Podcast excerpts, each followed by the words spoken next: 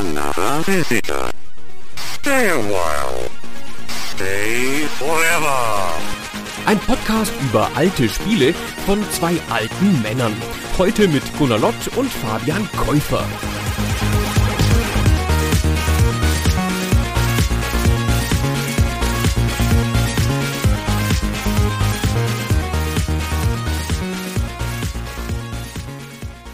Brandneu Street Fighter 2 für Super Nintendo. Das elektrisierende Kampfsportspiel für zwei. Jeder Kämpfer hat seine Spezialtechnik. Akrobatische Kicks, geheime Tricks. Street Fighter 2 und die unschlagbaren Welthits. Nur für Super Nintendo. Nintendo. Fabian, hast du das gehört? Klar habe ich das gehört, da bin ich direkt wieder in die frühen 90er zurückgereist. Ich kenne natürlich noch all diese schönen Werbespots. Das war immer, ja, ein wohliger Schauer, wenn die im TV gelaufen sind und dir die neuesten Super Nintendo Hits vorgestellt wurden. Das war natürlich ein Werbespot für Street Fighter 2, aber was sagen die am Ende? Ist da von Welthits die Rede? Und wer sind diese Welthits? Ich dachte, hier sind doch Weltkämpfer, also die Kämpfer aus der ganzen Welt hier in Street Fighter 2. Ja, ich glaube, da geht der Spot ein bisschen über das Spiel selbst hinaus. Da sind natürlich die unzähligen anderen tollen Super Nintendo Spiele mit gemeint, die es zu der Zeit gab. Und ich sag mal, für mich hat sich das natürlich auch total da eingefügt. Aus meiner jungen Warte, die ich damals hatte, für mich war Street Fighter 2 ein Super Nintendo Spiel und nichts anderes. Aber ist doch eine komische Art der Formulierung, dass die da von Street Fighter und den Kämpfern und dem ganzen Kram sprechen und dann das Wort unschlagbar benutzen. Da bin ich einfach voll in dieser Kämpferterminologie und dann kommen da die Welthits. Naja, wir hören uns mal den englischsprachigen Spot an. Es gibt nämlich genau den gleichen Spot mit der gleichen Grafik, auch auf Englisch und schauen mal, ob sich da die Welthits-Frage aufklärt. Stay calm. Street Fighter 2 is on Super Nintendo. From the arcades, the ultimate combat game. Each fighter has a different technique, an acrobatic move, a hidden punch. It's on the streets now, exclusively on Super Nintendo. Super Nintendo with Street Fighter 2. It's unbeatable. Hmm. Ja, die Welthits fallen hier unter den Tisch. Aber was mir aufgefallen ist, am Anfang wird hier von der Arcade-Herkunft des Spiels gesprochen, was in Deutschland ja total unter den Tisch gefallen ist dann. Woran lag das wohl? Weil es in Deutschland ja keine Arcades gab, sondern nur Spielotheken. Ah, ich glaube aber vielleicht auch deswegen, die Zielgruppe war vielleicht nicht so sehr in diesen Spielotheken unterwegs. Also ich glaube, das war für die meisten Leute, die damals mit dem Spiel angesprochen werden sollten, die sollten das natürlich auf der Konsole spielen, weil sie auch gar keine andere Gelegenheit dazu hatten. Jetzt warst du ja damals auch schon mit einem etwas fortschrittlicheren Alter gesegnet. Hast du das in der Spielhalle aktiv erlebt, das Spiel? Und war das für dich ein Spielhallenspiel? Ja, ist für mich ein reines Spielhallenspiel. Also Street Fighter 2 war für mich ein reines Spielhallenspiel. Und Street Fighter 1 war irgendwie schon so gefühlt durch, als meine Spielhallenzeit begann. Also ich bin ja im Jahr 1987, 18 geworden und dann hat es hier in Deutschland ja natürlich noch ein bisschen gedauert, bis solche Automaten hier rüber kamen. Street Fighter ist von 1987. Aber Street Fighter 2 kam dann 1991, 92 und das war genau meine Spielothekenzeit. Da war ich alt genug, da bin ich da hingegangen, um Billard zu spielen und hin und wieder mal einen Automaten zu zocken. Und dann haben wir da sogar relativ viel Street Fighter 2 gespielt. Ich, ich habe das ganze Portfolio da gespielt. Das war für mich auch nie so wie Street Fighter 1 so ein Spiel, wo man so alleine dann irgendwie spielt, sondern ich habe immer gegen andere gespielt und dann unterschiedliche Charaktere genommen. Und das ist natürlich auch schon die Stunde der Wahrheit, Fabian. Was war dein Lieblingskämpfer? Oh, ja, ist jetzt ein bisschen langweilig. Ich würde tatsächlich aber Ryu sagen oder Ken.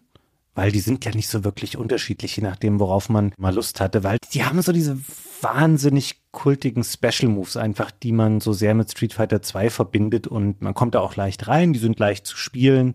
Ich finde, jeder Kämpfer und die eine Kämpferin, die haben alle ihre Berechtigung in dem Spiel und die sind alle irgendwie spielenswert, aber ich bin dann doch immer so bei dem Standard gelandet, weil der war für mich das Gesicht. Also Ryu war Street Fighter 2 für mich oder das war der Charakter, der vor allen anderen stand. Magst du Vanilleeis, ne? Ist doch völlig okay. Ist ein guter Klassiker. Es ist ja auch keine Schande. mein Liebling war Blanca. Oh. Aber so richtig, so richtig. Ich habe immer nur Blanca gespielt. Also wenn es irgendwie ging und nicht jemand anders noch Blanca spielen wollte. Aber eigentlich nur wegen dieses einen Special Moves, weil Blanca konnte so einen überirdischen Move, konnte sich nämlich mit Elektrizität aufladen und konnte dann so den anderen Gegner elektrifizieren und zwar als Abwehrmove, nicht als Angriff, sondern als Abwehrmove. Und das war unfassbar befriedigend, wenn du unter Druck kamst und dann der Gegner schon auf dich draufspringen will und dann an dir abprallt wegen der Elektrizität. Also ich will da jetzt dir nichts unterstellen, aber du hast natürlich auch einen Charakter gewählt, bei dem die Special Moves sehr, sehr einfach funktionieren. Du warst nicht so der Typ, der gerne diese Viertelkreisdrehung und sowas gemacht hat, ne? Eigentlich habe ich die ganze Zeit mit Blanka auf dem Boden gesessen und den tiefen, schnellen Tritt gemacht, wenn jemand rankam. Und wenn da jemand meinen Igelpanzer knacken wollte und auf mich draufgesprungen ist, dann habe ich halt die Elektrizität gemacht. Hm. Das war schon 90 Prozent meiner Strategie damals. kann zum Erfolg führen. Und jetzt haben wir nebenbei durch die Nennung unserer Lieblingscharaktere natürlich auch schon grob umrissen, um was es wohl in diesem Spiel namens Street Fighter 2 gehen wird. Vielleicht nochmal kurz der Einschub hier.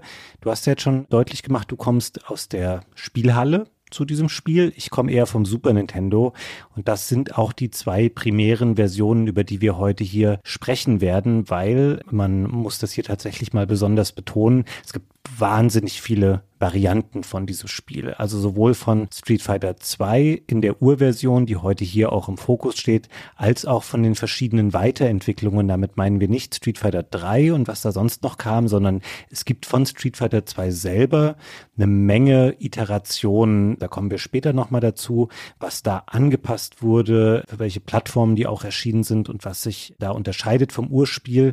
Wir wollen das bewusst hier aber ein bisschen auf die ursprüngliche Version, also 91 Spielhalle, 92 Super Nintendo runterbrechen, weil wir im letzten Teil von Street Fighter 2 1994 dann schon das Doppelte an spielbaren Charakteren vorfinden und da sind wir schon sehr, sehr weit weg von dem Spiel, was die Ausgangsbasis 1991 war. Genau, und wir sprechen schwerpunktmäßig über Street Fighter 2 und nicht über Street Fighter 1. Am Ende dieser Folge leiten wir das historisch her und dabei sprechen wir natürlich dann auch über Street Fighter 1, aber im Wesentlichen ist Street Fighter 2 das Spiel, das diese Serie belebt hat, popularisiert hat und zu einem Riesenhit gemacht hat. Und Street Fighter 1 war halt der Start und das darf man auch deswegen nicht vergessen, aber das ist in jeder Beziehung das schlechtere Spiel als Teil 2 und Teil 2 ist der Welterfolg und Teil 1 ist der Vorgänger. Man nennt es nur den Vorgänger. Ja, ich habe das erst deutlich später mal irgendwann gespielt aus Interesse. Ich möchte sagen, ich war milde geschockt von den Unterschieden zwischen Street Fighter 1 und Street Fighter 2. Also da liegen wirklich Welten dazwischen. Ist natürlich auch noch eine Zeit, in der vier Jahre eine ganz andere auch technische Progression bedeutet haben, als das heute der Fall ist. Also ich behaupte mal, ein Spiel von 2019 kann nicht jeder unbedingt von einem Spiel von 2023 unterscheiden. Damals lagen da einfach gewaltige Sprünge dazwischen und das sieht man diesen beiden Spielen auch an und es hat schon seinen Grund, warum jeder heute Street Fighter 2 kennt, aber nicht so viele Leute Street Fighter 1 und grundsätzlich, wenn wir uns die Prämisse des Spiels anschauen, da unterscheiden die sich nicht sehr. Also bei Street Fighter 2, die Story, die passt auf den Bierdeckel. Der Untertitel verrät es auch so ein bisschen. Das Spiel heißt The World Warrior mit Untertitel und es geht um ein großes Kampfsportturnier, was um den ganzen Globus ausgetragen wird und acht Charaktere, sieben Männer, eine Frau, treten hier an, um sich den Turniersieg zu holen. Am Ende schließen sich hier noch vier Bossgegner an, die in der ersten Version von Street Fighter 2, man vergisst das heute manchmal so ein bisschen, nicht spielbar sind. Es sind da wirklich nur KI-Gegner. Und wenn man die auch noch gelegt hat, dann ist man am Ende der World Warrior. Und so gern man das auch möchte, viel mehr an Geschichte kann man aus diesem Spiel kaum rausholen. Es sei denn, du möchtest jetzt hier noch irgendwas ergänzen zu meinen Ausführungen. Ja, aber nicht zur Geschichte. da sind wir schon durch. Also man spielt das im Singleplayer so, dass man die anderen sieben Kämpfer nacheinander abräumt, die alle aus unterschiedlichen Ländern kommen. Erzählen wir gleich noch ein bisschen. Und dann noch diese vier Bossgegner und dazwischen gibt es noch Bonus-Stages. Und im Multiplayer sucht man sich halt einfach frei Kämpfer aus und tritt mit denen gegeneinander an. Ganz hübsch übrigens, was mir vorher gar nicht so aufgefallen ist, aber das Spiel zeigt dir halt eine Weltkarte, weil diese ganzen Kämpfer alle aus bestimmten Ländern kommen. Und auf der Weltkarte ist Amerika rechts, ist natürlich klar. Es ist ja auf Japan zentriert und nicht wie wir das immer gewohnt sind, auf Europa. Und deswegen ist da nicht Amerika links, wie bei unseren Karten immer. Das ist mir tatsächlich beim Wiederspielen auch aufgefallen. Keine so eine große Erkenntnis, aber ist mir auch erst beim Wiederspielen aufgefallen, genau. War mir damals nicht klar. Das stimmt. Also einfache Rahmenbedingungen in dem Spiel. Es ist ein Turnier, wo sich Leute kloppen. Diese Einfachheit hört aber auf, wenn man in die Kämpfe selber einsteigt. Also man kann da, es ist ein Arcade-Spiel, nicht groß was einstellen. Man startet das, man kommt zur Kämpferauswahl und dann geht's auch schon los. Die Regeln sind hier bei dem Automaten im Wesentlichen vordefiniert. Das ändert sich erst auf dem Super Nintendo später, dass man auch Optionen einstellen kann. Du spielst ein Best of Three, das heißt, einer muss zwei Runden gewinnen. Diese Runden haben ein Zeitlimit. Wenn das abgelaufen ist, dann gewinnt der, der noch mehr Lebensenergie übrig hat. Denn man prügelt sich diese Energie aus einem Lebensbalken raus. Die Lebensbalken sind so in den Bildschirmecken, also oben links, oben rechts zu sehen. Und um das zu bewerkstelligen, um den Gegner flach zu legen, hat man eine Vielzahl an Aktionen zur Verfügung. Ich kann mich hier noch relativ gut daran erinnern, wie das für mich damals war. Ich bin ja über die Umwege NES und Amiga so dann zum Super Nintendo irgendwann gekommen. Der Amiga hatte Joysticks mit einem Knopf.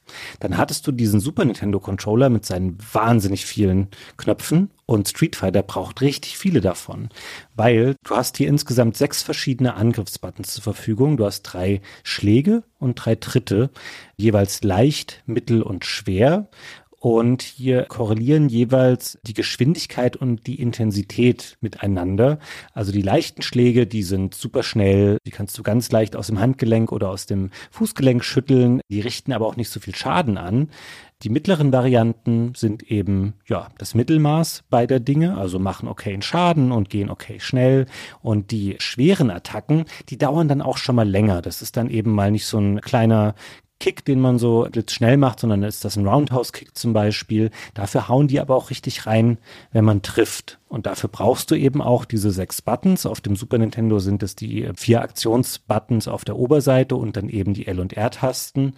Du hast das Steuerkreuz, um dich nach links und rechts zu bewegen. Es ist natürlich ein zweidimensionales Fighting Game, was wir hier vor uns haben. Die 3D-Ära ist noch nicht angebrochen. Das heißt, links und rechts laufen. Mit nach oben springst du, mit nach unten duckst du dich. Und dann bleibt noch eine Option, die quasi kontextsensitiv ausgelöst wird, wenn du nach hinten drückst. Während der Gegner dich angreift, dann gehst du nicht mehr zurück, sondern du blockst. Das kann man in einer hohen Stellung machen. Man kann sich auch hocken und blocken und das muss man tatsächlich auch, sonst blockt man keine tiefen Angriffe ab. Und das fand ich immer schon eine super elegante Lösung. Ich habe auch nicht genau verstanden, auch nach Street Fighter haben andere Fighting Games hier noch andere Lösungen gewählt. Die hatten dann häufig weniger Angriffstasten Tasten, also Mortal Kombat zum Beispiel, hat keine drei Schlag- und drei Tritttasten, wollte dafür aber immer, dass ich eine eigene Taste drücke, um zu blocken. Wo ich mir denke, hä, das hat doch Street Fighter schon etabliert, wie man das macht und wie das am einfachsten funktioniert. Und das ist es im Wesentlichen dann auch. Aber wie man sich schon denken kann, kann man mit sechs Angriffstasten tatsächlich relativ viel machen im Spiel. Viele Kombinationen sind dadurch möglich, aber vor allem gibt es auch noch Sprünge. Das heißt, wenn du mit dem Steuerkreuz oder mit dem Stick in der Arcade, wenn du deine Figur halt springen lässt und dann noch trittst, dann werden da halt so Sprungtritte draus. Und davon gibt es dann auch verschiedene Formen. Und Sprungschläge, das heißt, also kannst du also all diese Sachen auch noch kombinieren. Und dann gibt es noch Spezialattacken. Die sind so vordefiniert. Das ist einfach eine vordefinierte Kombination. Und die sind dann von Charakter zu Charakter unterschiedlich. Sonst haben die grundsätzlich erstmal ähnliche Fähigkeiten, ja, die haben alle diese drei Schläge und drei Tritte und die können auch alle gleich hoch springen und können sich auch alle ducken und alle blocken. Aber in den Spezialattacken unterscheiden sie sich wesentlich. Und das ist auch eine Signaturfähigkeit von Street Fighter 2.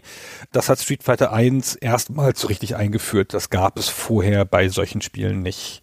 Vorher hat man versucht, diese Spiele, die waren dann noch ein bisschen realistischer und so. Und hier geht es ja wirklich ins Fantastische, weil diese Manöver, also der berühmte Hadoken von Ryu, das ist halt ein Feuerball. Den macht in dieser charakteristischen Bewegung, wo er die Hände so aufspreizt und dann daraus einen Feuerball hervorschießen lässt. Und da sind wir dann halt schon volle Kanne in so einem Fantasy-Territorium, auch wenn die Charaktere sonst bis auf Blanca halbwegs realistisch gezeichnet sind. Ja, die wirken zunächst mal wie realistische Menschen, die durchaus auch so existieren könnten. Und die normalen Schläge und Tritte, da würde ich zum Großteil auch sagen, ja, die kann wahrscheinlich ein echter Kampfsportler irgendwie noch zeigen. Aber bei den Special Moves, da springt das Spiel dann gerne darüber hinaus. Also du hast vorhin ja auch schon Blankas elektrische Aufladung beschrieben. Er kann seinen Körper laut Anleitung mit der Energie von 1000 Volt aufladen. Und wir können hier anhand dessen, ich habe dich vorhin ja schon mal kurz ein bisschen getadelt für deine Wahl von Blanca, weil er so leicht zu spielen ist. Da können wir einmal beschreiben, wie diese Special Moves in der Regel funktionieren, weil da macht das Spiel gar nicht so große Unterschiede. Es gibt im Grunde drei verschiedene Varianten, wie man solche Special Moves macht. Die einfachsten, das ist sowas wie bei Blanca. Das wird dadurch ausgelöst, dass du ganz schnell die gleiche Taste hintereinander drückst und dann setzt sich Blanca zum Beispiel unter Strom, die Kämpferin Chun-Li macht dann so einen ganz schnellen Tritt, wo ihre Füße anfangen zu wirbeln.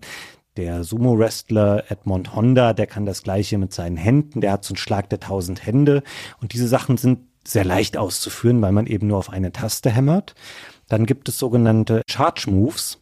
Das bedeutet, du drückst für eine bestimmte Zeit, also zum Beispiel zwei Sekunden in eine Richtung und danach in die Gegenrichtung und gleichzeitig dazu eine Angriffstaste. Das ist was, was auch Blanca zum Beispiel kann, wenn man mit ihm zwei Sekunden nach hinten läuft, dann nach vorne drückt und eine Attacke macht, dann rollt die er Rolle, kann, genau, die genau. Rolle, ganz toll. Dann macht er so einen Kanonenkugelflug, also auch das natürlich denkbar unrealistisch. Das gleiche haben wir bei Geil, das ist ein amerikanischer Charakter, so ein Ex-Special Forces-Typ, wirklich Klischee durch und durch Amerikaner, der kann den Flashkick machen.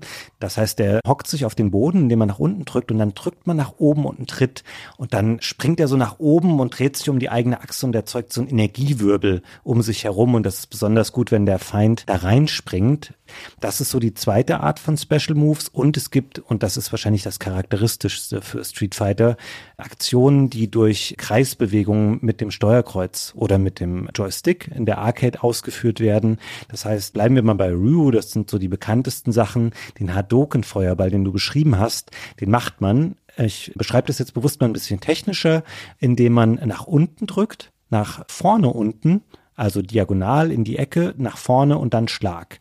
Und eigentlich heißt das, man rollt in so einer Halbkreisbewegung über dieses Steuerkreuz, drückt dann den Schlag und dann kommt der Feuerball da raus. Und mit einer Viertelkreisbewegung in die andere Richtung und einem Tritt, da macht er den Hurricane Kick. Und was Vergleichbares beherrschen auch andere Charaktere, die durch sowas dann zum Beispiel Projektile abschießen können ich sag mal, mal kommt mit ein bisschen probieren eigentlich dahinter, was so die Special Moves sind, zumal die in Street Fighter 2 noch limitiert sind. Da hast du so deine zwei, drei Special Moves, die die Leute können und wenn du einmal weißt, was es für Mechanismen gibt, um die aus den Figuren rauszukriegen, dann findest du das auch sehr schnell raus, abgesehen davon, dass es auch in der Anleitung schon beschrieben ist, wie diese Special Moves funktionieren. Ja. Wenn du einen neuen Kämpfer lernst, kommst du auch relativ schnell auf die Special Moves, weil es halt nicht so viele gibt und weil sie nicht so schwer auszuführen sind. Das ist ein Spiel, das ist, finde ich, das verzeiht viel. Also ich finde, man kommt ganz gut rein, die ganzen Moves sind nicht super kompliziert. Das ist in den Controls ziemlich snappy. Es reagiert gut, aber gut, ist ja auch ein Kampfspiel, das gibt auch keine Entschuldigung, wenn es das nicht täte. Und die Charaktere sind erstaunlich ausgewogen. Das ist ja die große Kunst und auch die große Schwierigkeit von solchen Spielen. Jeder Spieler kann ja jeden Charakter nehmen in einem Zwei-Spieler-Duell und das heißt, der andere muss dann halt gleichwertig sein. Ja, also dass es einen überpowerten Charakter gibt, ist ja jetzt nicht so wahrscheinlich bei solchen Spielen, aber dass es Kombinationen gibt, die nicht gut funktionieren miteinander, wo der eine immer überlegen ist, das kann ja ganz leicht passieren. Und das ist ihnen hier schon gelungen, dass die größtenteils gut ausbalanciert sind miteinander.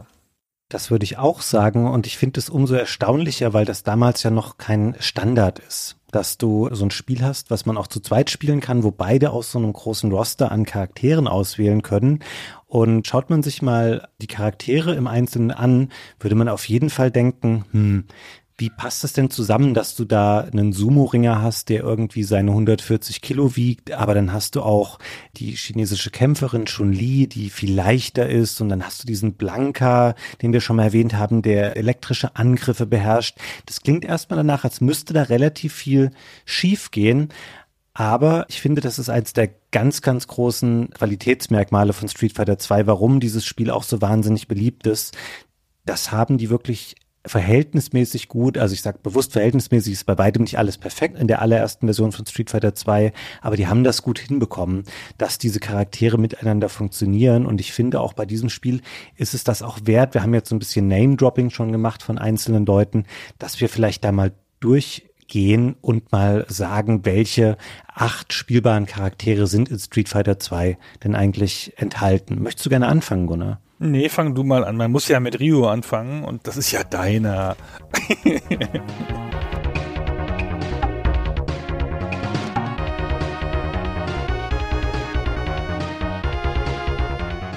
Ja, ich hatte gehofft, dass du das sagst. Ich wollte mir nicht einfach das Rederecht hier weiter behalten. Aber ja, man muss natürlich mit Ryu anfangen, dem japanischen Karatekämpfer, der von dem Bestreben geleitet wird, dass er der beste Kämpfer der Welt sein will. Er hat ein Karatekämpfer-Outfit an, was man heutzutage als durchaus klischeehaft empfinden würde. Also weißer Kampfanzug, er hat ein rotes Stirnband um und so zieht er in den Kampf. Die Anleitung des Spiels reitet übrigens sehr auf diesem ganzen Ding rum, wie getrieben er ist von dieser Idee, der Beste zu werden. Die sagt nämlich, ja, der hat kein Zuhause, er hat keine Freunde und keine Familie.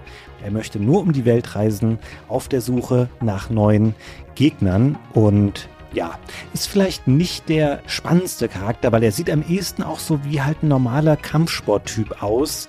Aber es hat seine Gründe, warum er im Spiel ist, weil er eben auch schon in Teil 1 etabliert wurde und deswegen hat man auch an ihm festgehalten. Und danach wird es schon ein bisschen ausgefallener, würde ich sagen. Wer kommt denn da noch so, Gunnar? Das Prinzip dieses Spiels ist nicht nur, dass hier Charaktere mit Fantasy-Fähigkeiten gemischt werden, sondern hier werden auch Martial Arts-Stile der Welt ein bisschen gemischt. Weil das ist irgendwie so ein Teil dieser zentralen Fantasie dieses Spiels. Was wäre, wenn ein Kung-Fu-Kämpfer gegen einen Sumo-Ringer kämpfen würde? Wer würde gewinnen? Und das ist ja eine ganz faszinierende Idee, die es auch heute noch gibt. Ja, gibt ganze YouTube-Videos darüber, was keine Ahnung, ob Mixed Martial Arts Kämpfer oder ein Boxer besser ist oder so keine Ahnung, ich kenne mich da in dieser Szene nicht so aus.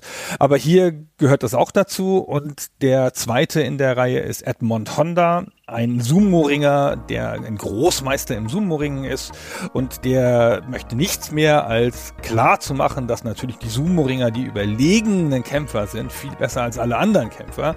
Und der ist natürlich dann der schwerste auch, mit 140 Kilo, da hattest du es schon gesagt, hat diesen 100-Hände-Move, den du schon beschrieben hast, und so ein Headbutt, wo er mit dem Kopf voran durch die ganze Arena fliegen kann.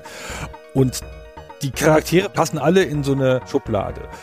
Ryu ist so ein bisschen der Universelle, ja, der von allem was kann und so und der interessante Special Moves hat. Edmond Honda, würde ich sagen, ist in die Schublade der Schwere.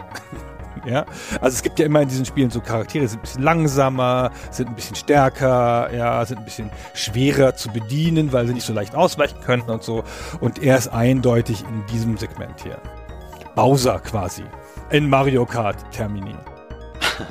Das stimmt, wobei da später noch jemand kommt, wo ich auch sagen würde, der ist groß und schwer. Ja, gibt zwei. Aber wir halten uns halbwegs an die Reihenfolge, wie sie auch die Anleitung erwähnt. Ich möchte jetzt nicht Blanka wegschnappen, den darfst du gleich machen. Der würde nämlich eigentlich kommen.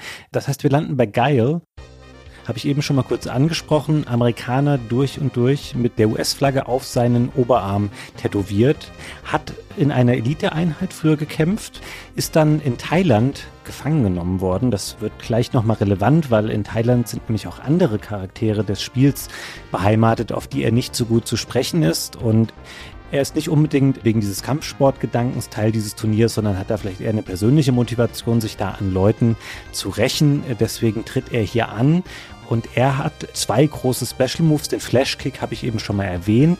Und dann kann er noch den Sonic Boom. Auch ein super ikonischer Move des Spiels. Er hat zwei Charge Moves tatsächlich. Das heißt, man läuft mit ihm dann eine Weile nach hinten, dann drückt man nach vorne, schlägt und dann wirft er ja, so eine Energiesichel, würde ich mal sagen. Sowas schleudert er dann von sich und macht damit Schaden, wenn er eben den Gegner trifft wie die halt so sind, die Amerikaner. Dann kommt natürlich Blanka, der Beste.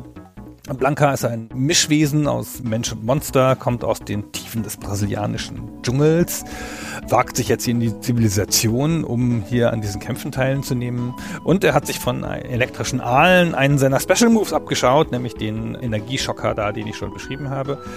Das Lustige ist, der heißt Blanca, weil er früher so bleich war sie nannten ihn nur El Hombre Blanco, den weißen Mann.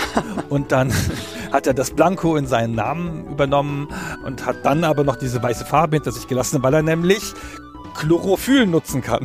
Warum nicht? Mit seiner grünen Haut, weil warum auch nicht? Irgendwo muss hier der Strom herkommen. Ja? Genau. Ach, ist so toll. Der Kampfstil von ihm wird als Savage beschrieben, also ein wilder Monsterkampfstil und so. Mhm. Was jetzt logisch gewesen wäre in Brasilien, wäre, dass er Capoeira-Moves macht, aber macht er nicht. Ich kann mit Sicherheit sagen, dass sich wie eine Kanonenkugel katapultieren nicht bei Capoeira vorkommt. Ja, vielleicht lag Street Fighter 2 noch ein bisschen vor dem großen Capoeira-Hype. Das kann gut sein. Das weiß man nicht genau. Der hätte ein paar Jahre später erscheinen müssen. Capcom USA hat das als Capoeira bezeichnet in der Werbung. Ah. Irgendwann mal so, aber es hat ihm, glaube ich, schon damals niemand geglaubt.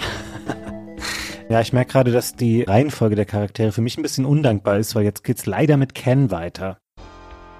Ken ist grundsätzlich auch jemand, den ich gerne spiele. Es liegt aber daran, dass Ken im Grunde genommen Ryu ist. Er sieht nur anders aus.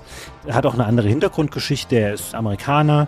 Er soll so ein bisschen arrogant und hochnäsig sein. Er hat angeblich die letzten Jahre vor dem Turnier mit seiner Freundin am Strand verbracht und auch nicht mehr groß gekämpft. Erst durch dieses Turnier fühlt er sich dann wieder so ein bisschen berufen. Ach ja, ich könnte ja nochmal allen zeigen, dass ich der coolste Kämpfer bin. Und er hat eben blonde Haare und nicht wie Ryu schwarze Haare, also blonde lange Haare.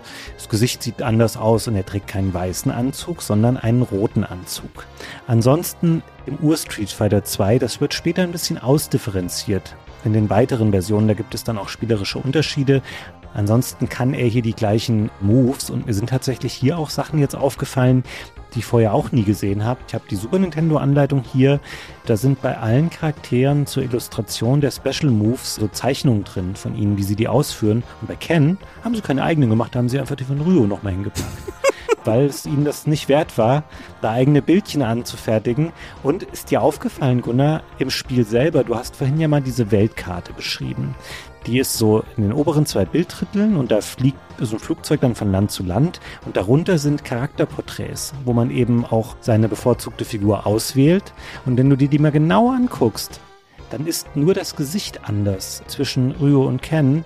Diese Brustpartie, die man sieht, also diese Brustmuskeln, die Faust, die unten in der Ecke im Bild ist und auch der Teil von dem Kampfanzug, das ist alles identisch den Kampfanzug, das haben sie rot eingefärbt, aber ansonsten sind es exakt die gleichen Assets, die sogar hier auf diesem Porträt verwendet werden, abseits des Gesichtsteils, den man verwendet hat. Der Rest ist einfach, was aber auch nicht schlimm ist. Es ist ja ein Charakter, der Spaß macht zu spielen. Ist im Kampf auch wirklich dasselbe Modell, ne? bis auf den Kopf und so. Ja. Und die Farben.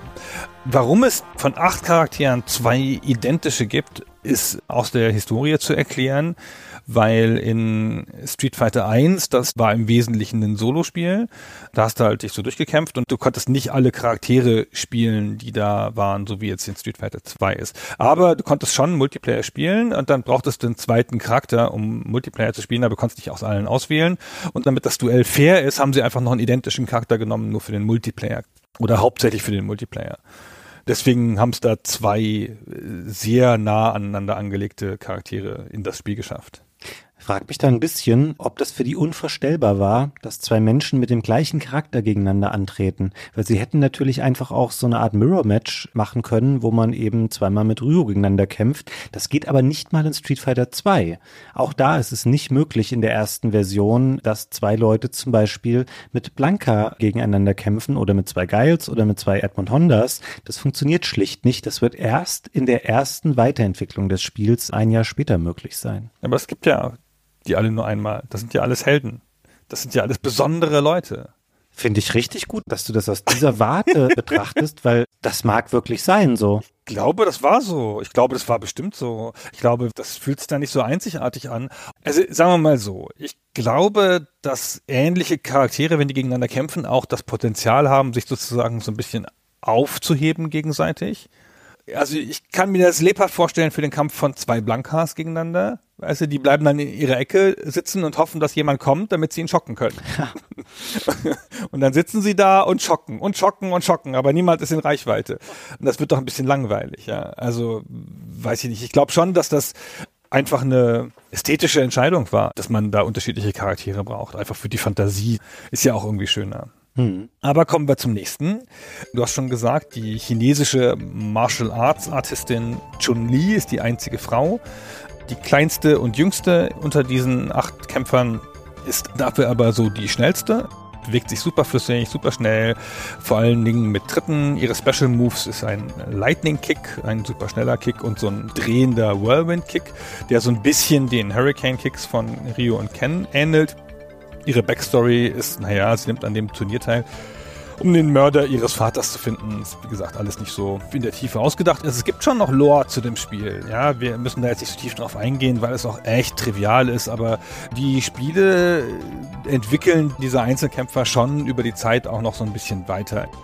Sie nehmen das schon so ein bisschen ernst. Aber es ist echt nicht so zentral und in den ersten beiden Street Fighters spielt das noch gar keine Rolle.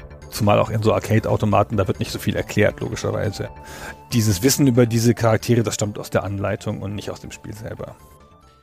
Ja, das stimmt. Es gibt kurze Endsequenzen, wo auch nochmal auf diese Geschichten eingegangen wird. Aber das, was du halt weißt, während du spielst oder wenn du die Abspende noch nie gesehen hast, das weißt du eben aus der Anleitung. Und ich glaube, bei solchen Kampfsportturnieren, da nimmt immer jemand teil, der den Mörder seines Vaters oder seiner Mutter sucht. Das ist ein ungeschriebenes Gesetz. Kommt vielleicht auch ein bisschen aus den Martial Arts Filmen, die unter Umständen die Street Fighter Reihe so ein bisschen inspiriert haben. Ich glaube, das ist einfach so ein Motiv, was bei irgendjemandem aufgegriffen werden muss. Das ist nicht so bei dem nächsten im Bunde, das ist nämlich Zangief. Ist ein russischer Wrestler.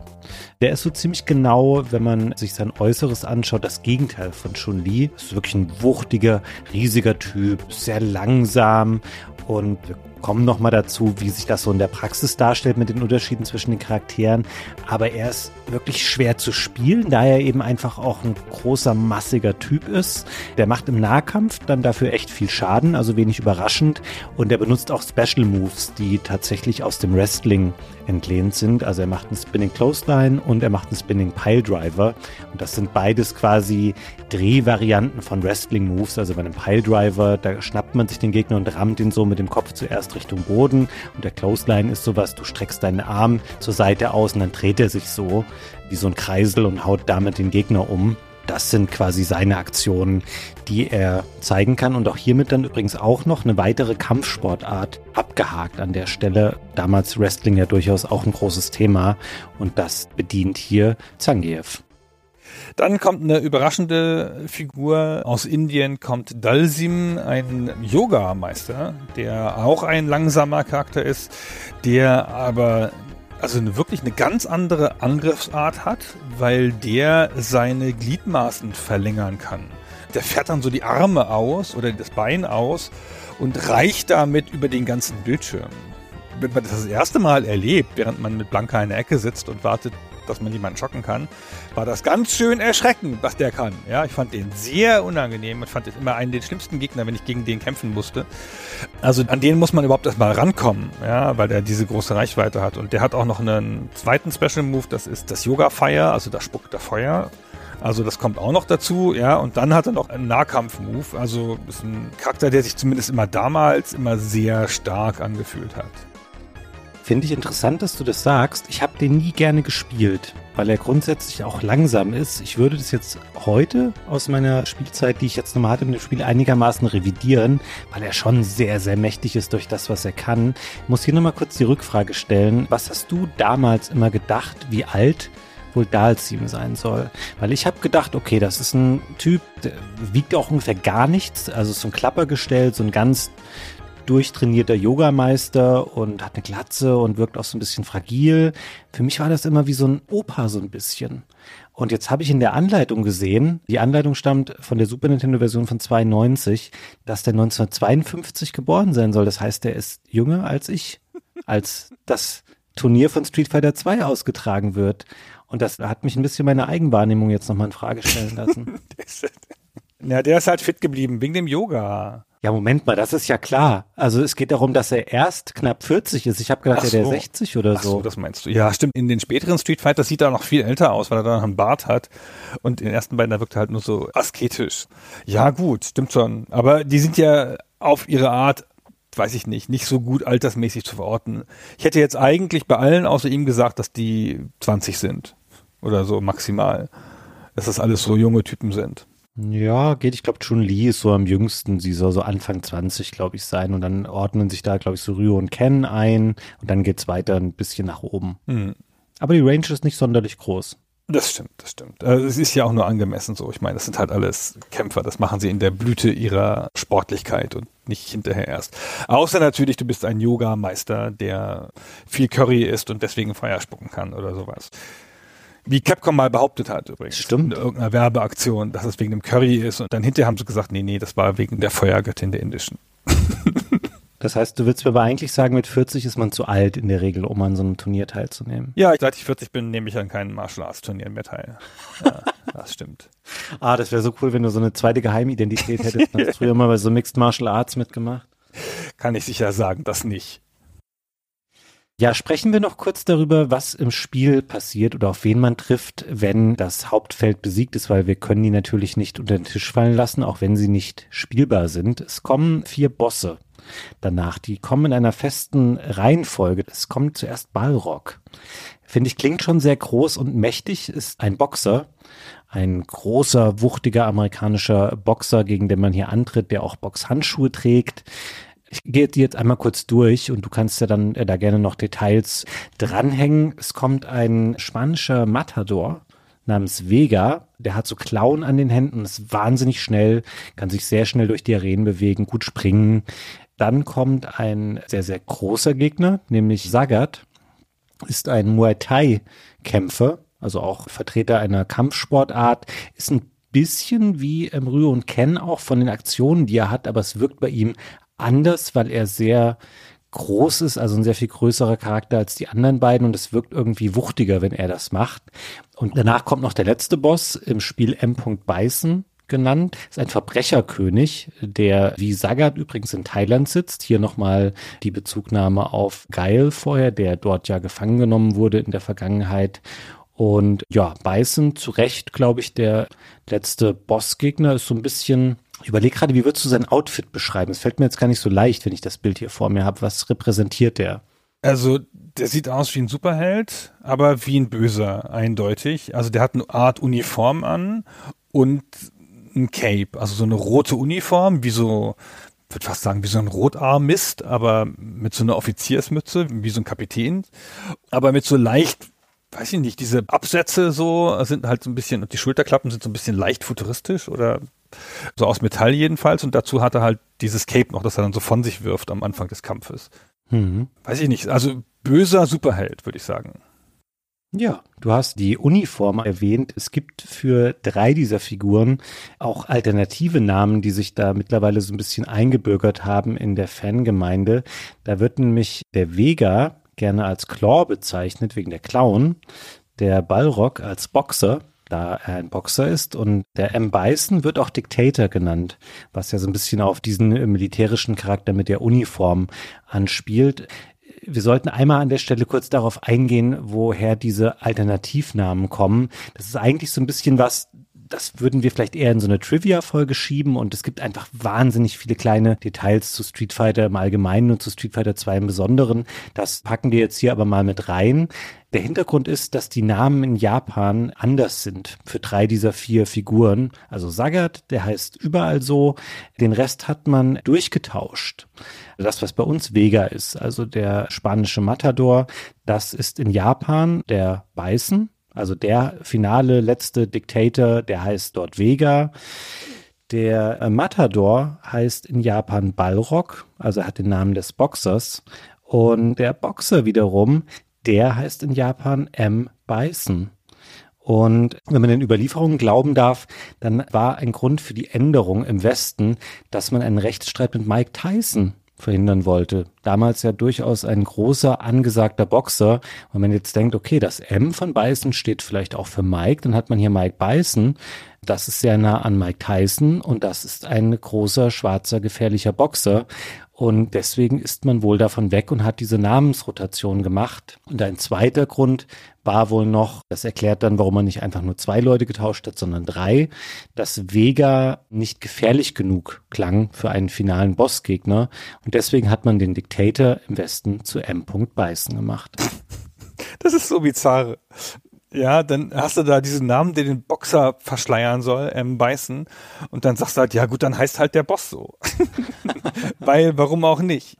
Also das kommt alles ein bisschen da aus der Entwicklungsgeschichte, die wir ein bisschen später nochmal erzählen. Die hatten alle so Arbeitstitel in der Entwicklung, weil die versucht haben, einfach schnell so ein Klischee zu entwickeln und dann haben sie denen hinterher erst Namen gegeben. Und der M. Bison hieß in der Entwicklung im Arbeitstitel halt Tyson, weil sie halt einen Boxer wollten. Und der Dalsim zum Beispiel hieß einfach der Inder. Und der Geil hieß einfach der Soldat und Blanca hieß einfach die Bestie. Und Edmond Honda hieß Edmund Suzuki, was ich ein bisschen verdächtig finde.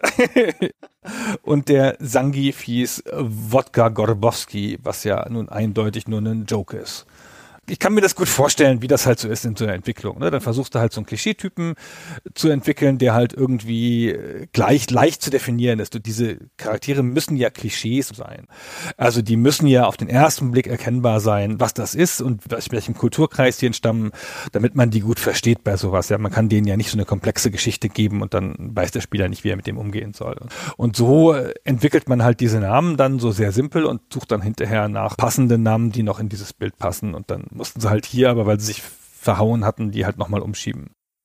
Ja, sie hatten diese Grundideen, die sie gerne im Spiel haben wollten und wir wollen jetzt noch nicht zu sehr in die Entwicklungsgeschichte einsteigen, aber die haben quasi diese Ideen dann genommen und haben die an den ganzen Pool von Leuten gegeben, die diese Charaktere dann designen sollen, und haben gesagt, hey, wir hätten gern eine Bestie und einen Soldat und ein chinesisches Mädchen. Das sind unsere Eckpunkte dazu. Und du nimmst dir jetzt diesen Charakter und machst was richtig Tolles daraus.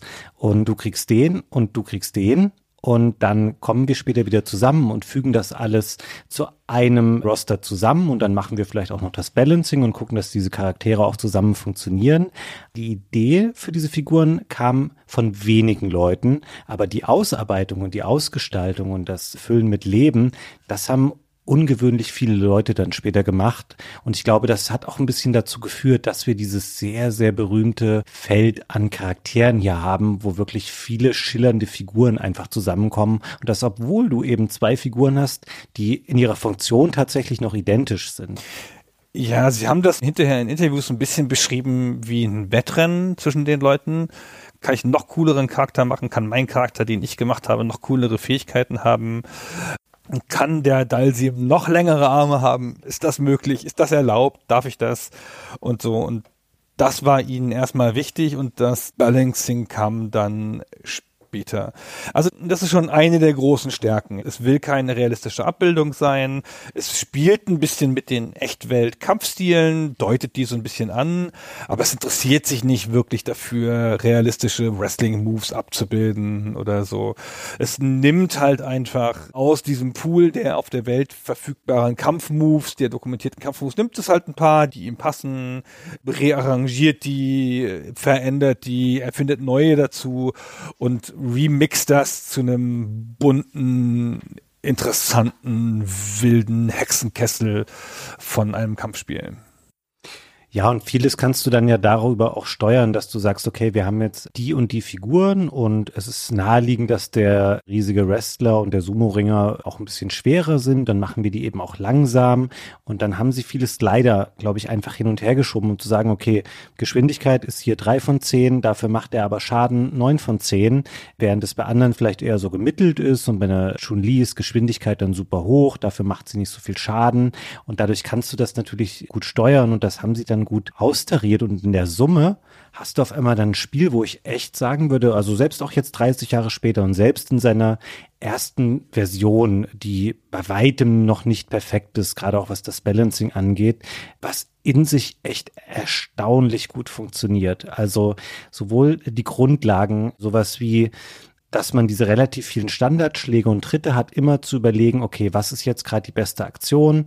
Gegner kommt auf mich zu, bleibe ich am Boden, springe ich, was mache ich aus der Luft dann? Mache ich eine leichte Attacke, mache ich eine starke Attacke, bleibe ich stehen, wird der mich hoch angreifen, wird der tief angreifen? Und allein aus diesen Grundmitteln, die man hat, ergibt sich schon ein wirklich anspruchsvolles Spiel, wo man dennoch aber leicht reinkommt, weil man sofort versteht, wie die einzelnen Sachen miteinander zusammenhängen und dass ein schneller Schlag weniger Schaden macht als ein Schlag, der länger dauert. Das erschließt sich alles total schnell und es greift gut ineinander und funktioniert dann. Dann fügt man eben die Special Moves hinzu, man lernt seine zwei, drei Sachen, die man mit jedem Charakter machen kann. Vielleicht entscheidet man sich auch dann dauerhaft für einen von denen und versucht damit ein bisschen besser zu werden oder zu erkennen, wie man den am besten spielen kann.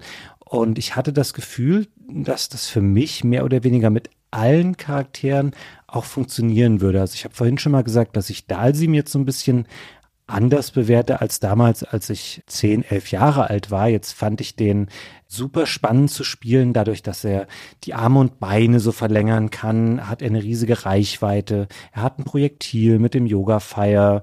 Gegner kommt nah an dich ran, du machst die Yoga Flame. Das ist so eine größere Stichflamme, die aber nur kurz vor dir Schaden anrichten kann.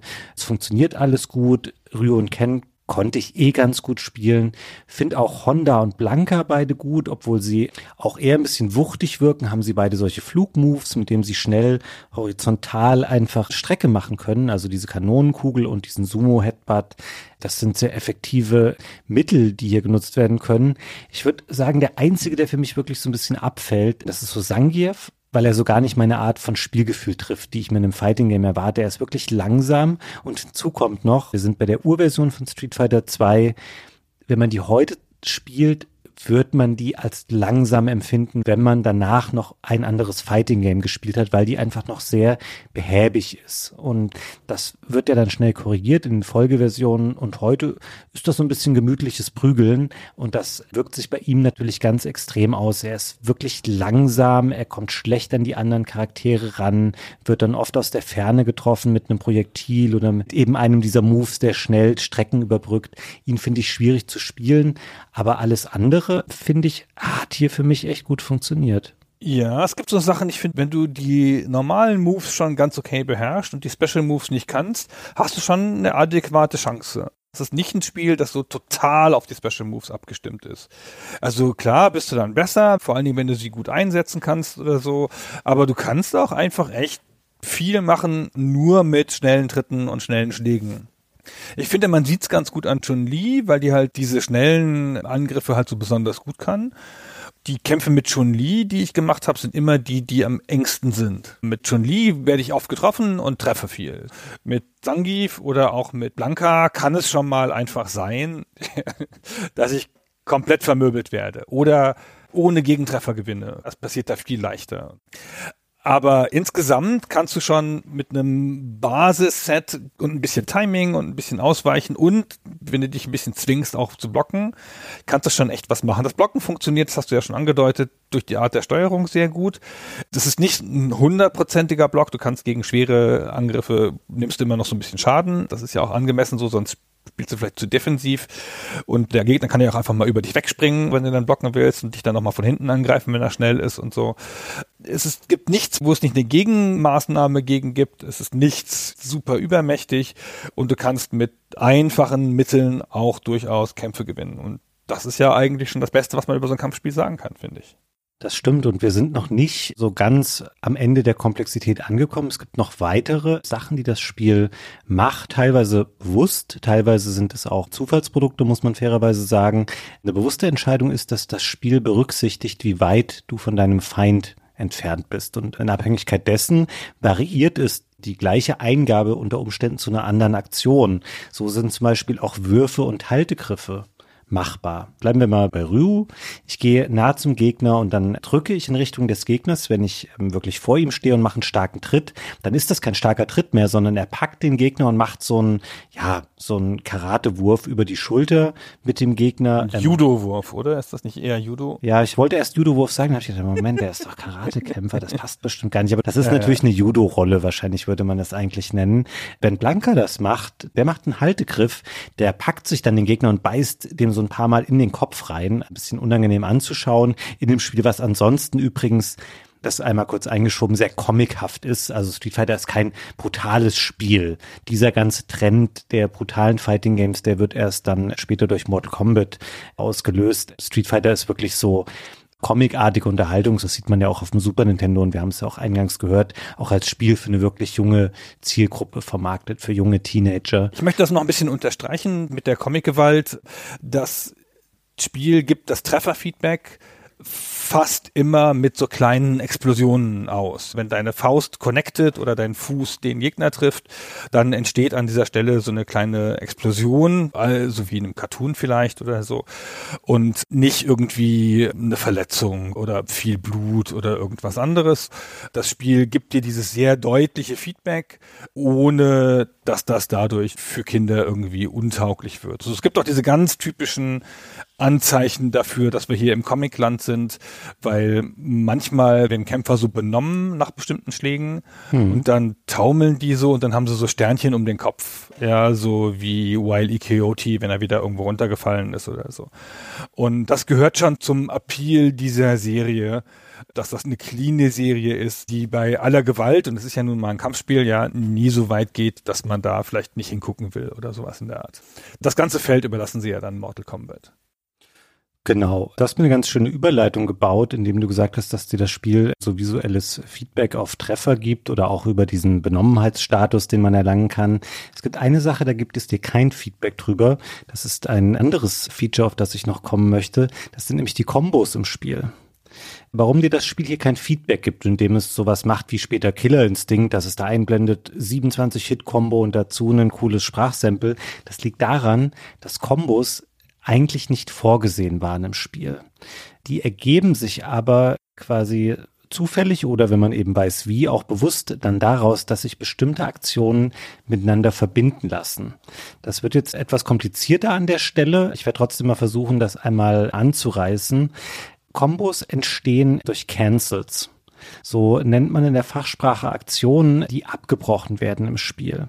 Und abbrechen heißt dann hier, du führst zum Beispiel einen bestimmten Schlag aus, der connected dann mit dem Gegner und dann, wenn man rechtzeitig während die Animation dieses Schlages abläuft, einen Special Move ausführt, also das Kommando dafür eingibt, dann wird dieser Special Move nahtlos angehängt und die sogenannte Recovery Phase der Animation, also so das, was noch nach dem Connecten des Schlages eigentlich abläuft, das wird überschrieben mit dem Special Move, der dann schon ausgeführt wird. Also um das jetzt noch ein bisschen anschaulicher zu machen, Ryu schlägt Ken ins Gesicht, trifft den so mit dem Unterarm. Normalerweise würde der Arm dann noch weiter nach oben schnellen und es laufen noch kurze Animationen bei der Charaktere ab, bevor die nächste Aktion ausgeführt werden kann. Wenn ich aber schnell genug bin und zum Beispiel einen Feuerball schleudere und dann connectet der Arm, dann fällt aber diese weitere Animationsphase von Ryu, wo er den Arm ganz nach oben streckt, die fällt weg. Stattdessen macht er diese ikonische Bewegung, dass er diesen Feuerball formt und der wird dann geschleudert, während quasi Ken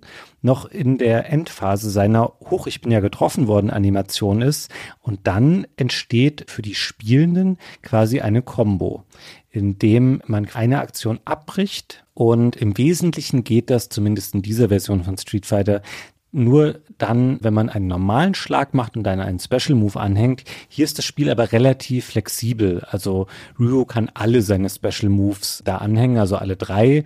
Und das gilt auch bei anderen Charakteren, wenn sie dann entsprechende Aktionen haben, die sich canceln lassen. Das geht bei weitem nicht mit jedem Schlag. Und das sind so die Standardüberschreibungen. Eine Variation des Ganzen sind zum Beispiel die sogenannten Kara Cancels. Da wird auch ein Move abgebrochen und geht in einen Special Move über, aber das passiert schon bevor der erste Move überhaupt trifft. Also das heißt, der kann auch in der Entfernung ausgeführt werden, wo der Unsinn ist. Also bleiben wir bei Ryu, der hockt sich hin, macht einen mittleren Kick, Gegner steht aber ein paar Meter weit weg Während dieser Kick noch ausgeführt wird, geht Ryu aber über in den Feuerball, der dann vielleicht trifft oder eben auch nicht. Die Wahrscheinlichkeit ist gar nicht so gering, weil der Gegner rechnet damit, ah, okay, der macht dann völlig unsinnigen Kick und die Animation wird ablaufen. Die wird dann aber wieder überschrieben. Der Feuerball kommt und ein Nebeneffekt ist hier noch, je nachdem, wer das macht und mit welcher geeigneten Aktion. Also auch hier funktioniert nicht jede Aktion dafür. Unter Umständen machst du damit ein bisschen Reichweite gut, weil diese erste Aktion, die dann überschrieben wird, bewegt deine Spielfigur unter Umständen schon näher zum Gegner hin. Dann hängst du noch ein Special an und dadurch hast du insgesamt eine höhere Reichweite mit diesem Special Move und dadurch auch diese Kara Cancels, also dieses Abbrechen von einer Aktion, aus der eh nichts Brauchbares geworden wäre, sind auch ein wichtiger Bestandteil des Spiels. Und dann haben wir last but not least hier in Street Fighter 2 auch noch Chain Cancels. Die sind in der Regel auf leichte Attacken bezogen. Also das sind Schläge, so diese ganz leichten Jabs, die man machen kann oder ganz schnelle Tritte. Und das kann man tatsächlich sehr leicht auch selber rausfinden. Man hämmert im Grunde genommen nur den jeweiligen Button, so ähnlich wie das bei den Special Moves von zum Beispiel Chun-Li oder Edmund Honda funktioniert. Und dadurch wird immer wieder eine neue Instanz von dieser Attacke ausgelöst und die Animation des nächsten Schlags überschreibt dann die Endphase des Schlages davor. So kann man auch mit Standardschlägen, die eigentlich gar nicht als was Besonderes vorgesehen sind, auch so einen sehr schnellen Angriffswirbel quasi aufbauen. Man muss hier fairerweise sagen, das wirkt dann ein bisschen wie so ein Grafikglitch. Ja, volle Kanne. Wenn man das mal macht dann und achtet so darauf, denkt man so, ja, okay, das ist eindeutig nicht so beabsichtigt, weil das wirkt einfach wie diese Special Moves der anderen, nur ohne diese Bells and Whistles dazu, sondern wie eine zu schnell ablaufende Kette an Animationen. Die entdeckt man unter Umständen als erstes.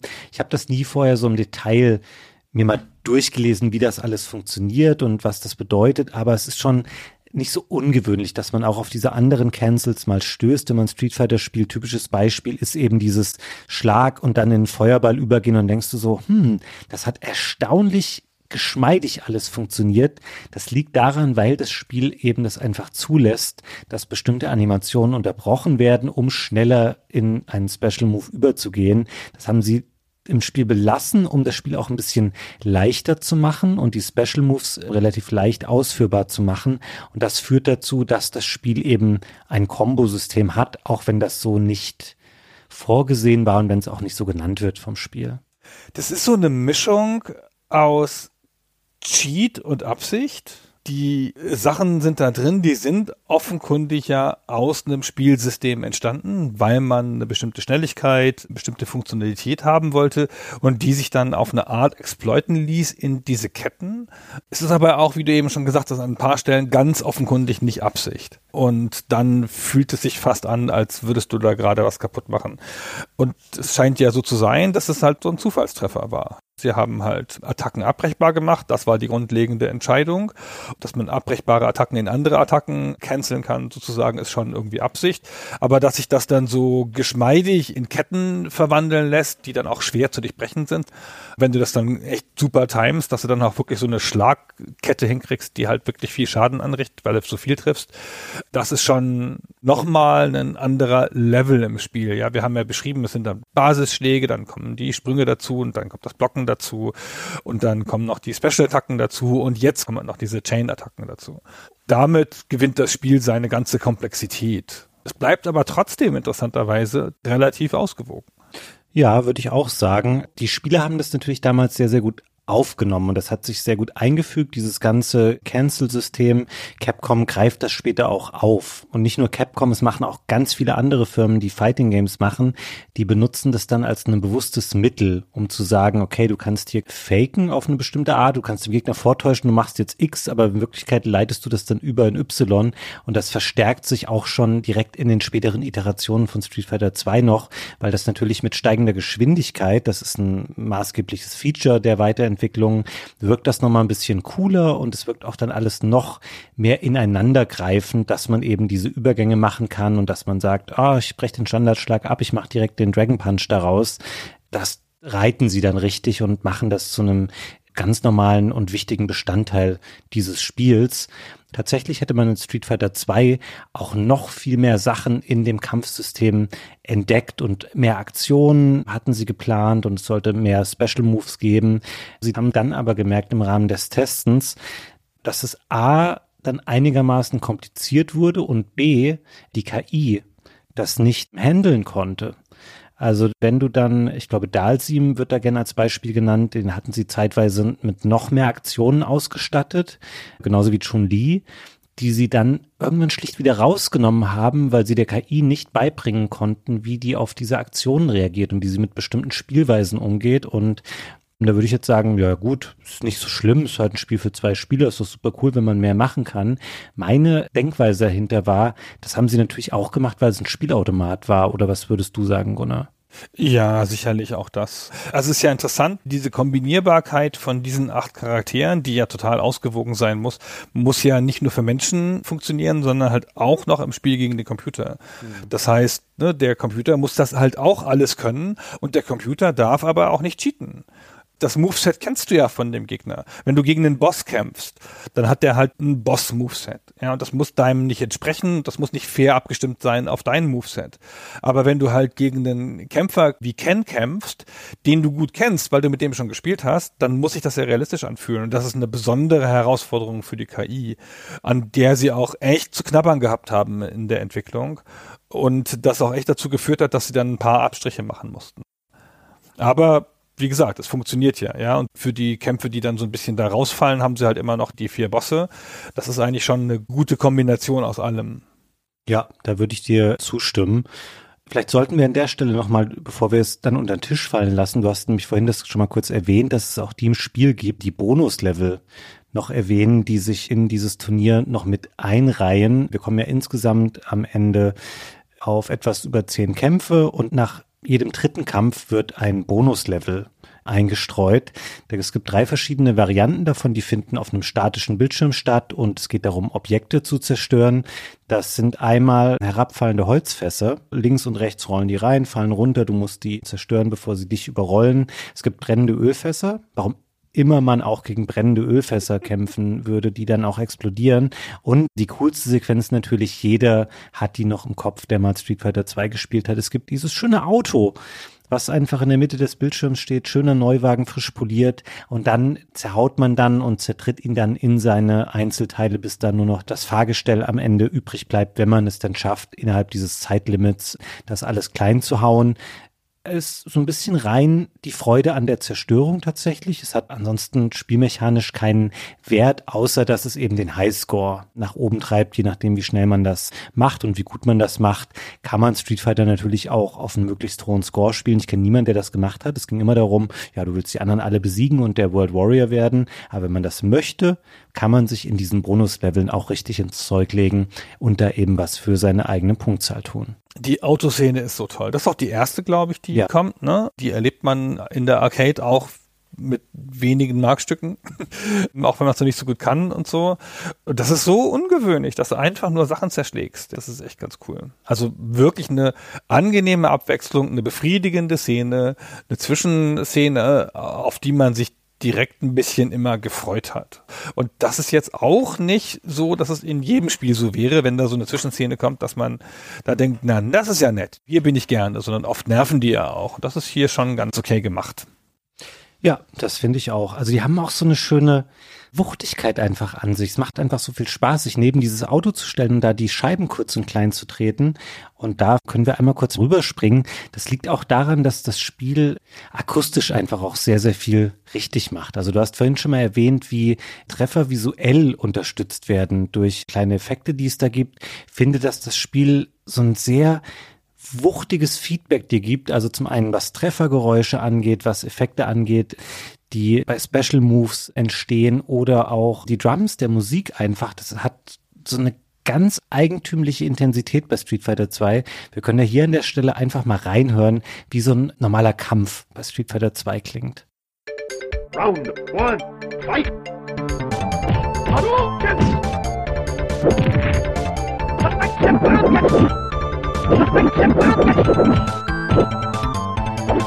Shoryuken!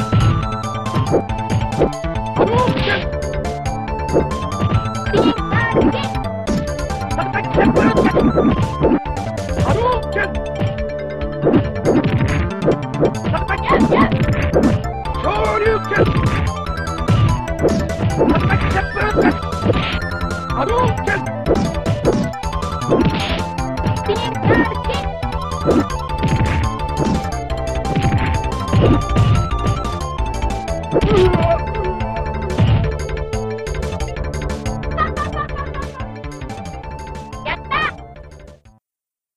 Also es ist wuchtig, es ist fett, es passt zu dem Spiel.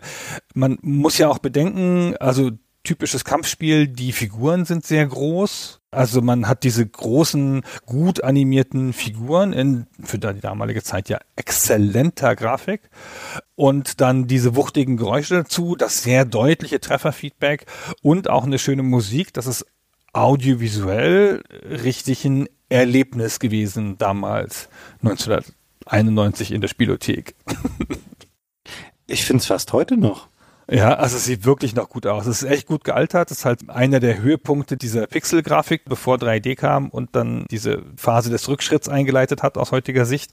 Also das sieht heute noch echt gut aus. Kann man noch gut spielen in der Arcade-Version oder auch in den späteren Versionen, die noch zu Street Fighter 2 gemacht worden sind.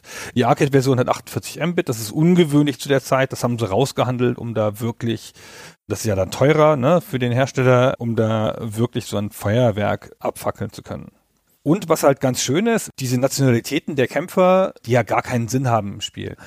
Das ist ja nur so ein bisschen Fluff und ein bisschen Hintergrund. Ob Blanca jetzt aus Brasilien kommt oder aus Hamburg Süd oder so, das ist eigentlich ja total wurscht. Aber sie nutzen das halt für so ein Flair. Das heißt, die Kämpfer haben alle so eine Art Homescreen und dann ist man bei denen zu Hause und dann gibt es da für jeden Kämpfer einen eigenen Hintergrund. Ja, der Geil hat so ein ist der Geil der mit dem Schiff? Nee, der Geil ist der mit der Militärbasis, ne? Mhm. Und der Honda hat so ein japanisches Setting mit dem Fujiyama im Hintergrund und Blanke hat halt dieses brasilianische Setting mit so Holzhütten im Hintergrund und Dschungel und Tropen und so. Und dazu gibt's halt auch immer noch eine passende Musik, die halt an diese Settings angepasst ist. Ja, zum Beispiel auch, es ist bestimmt nicht der populärste Track im Spiel. Ich finde aber auch bei Zangief zum Beispiel habe ich direkt das Gefühl, dass man hier in Russland irgendwie unterwegs ist. Wir können uns ja einmal anhören, wie das klingt.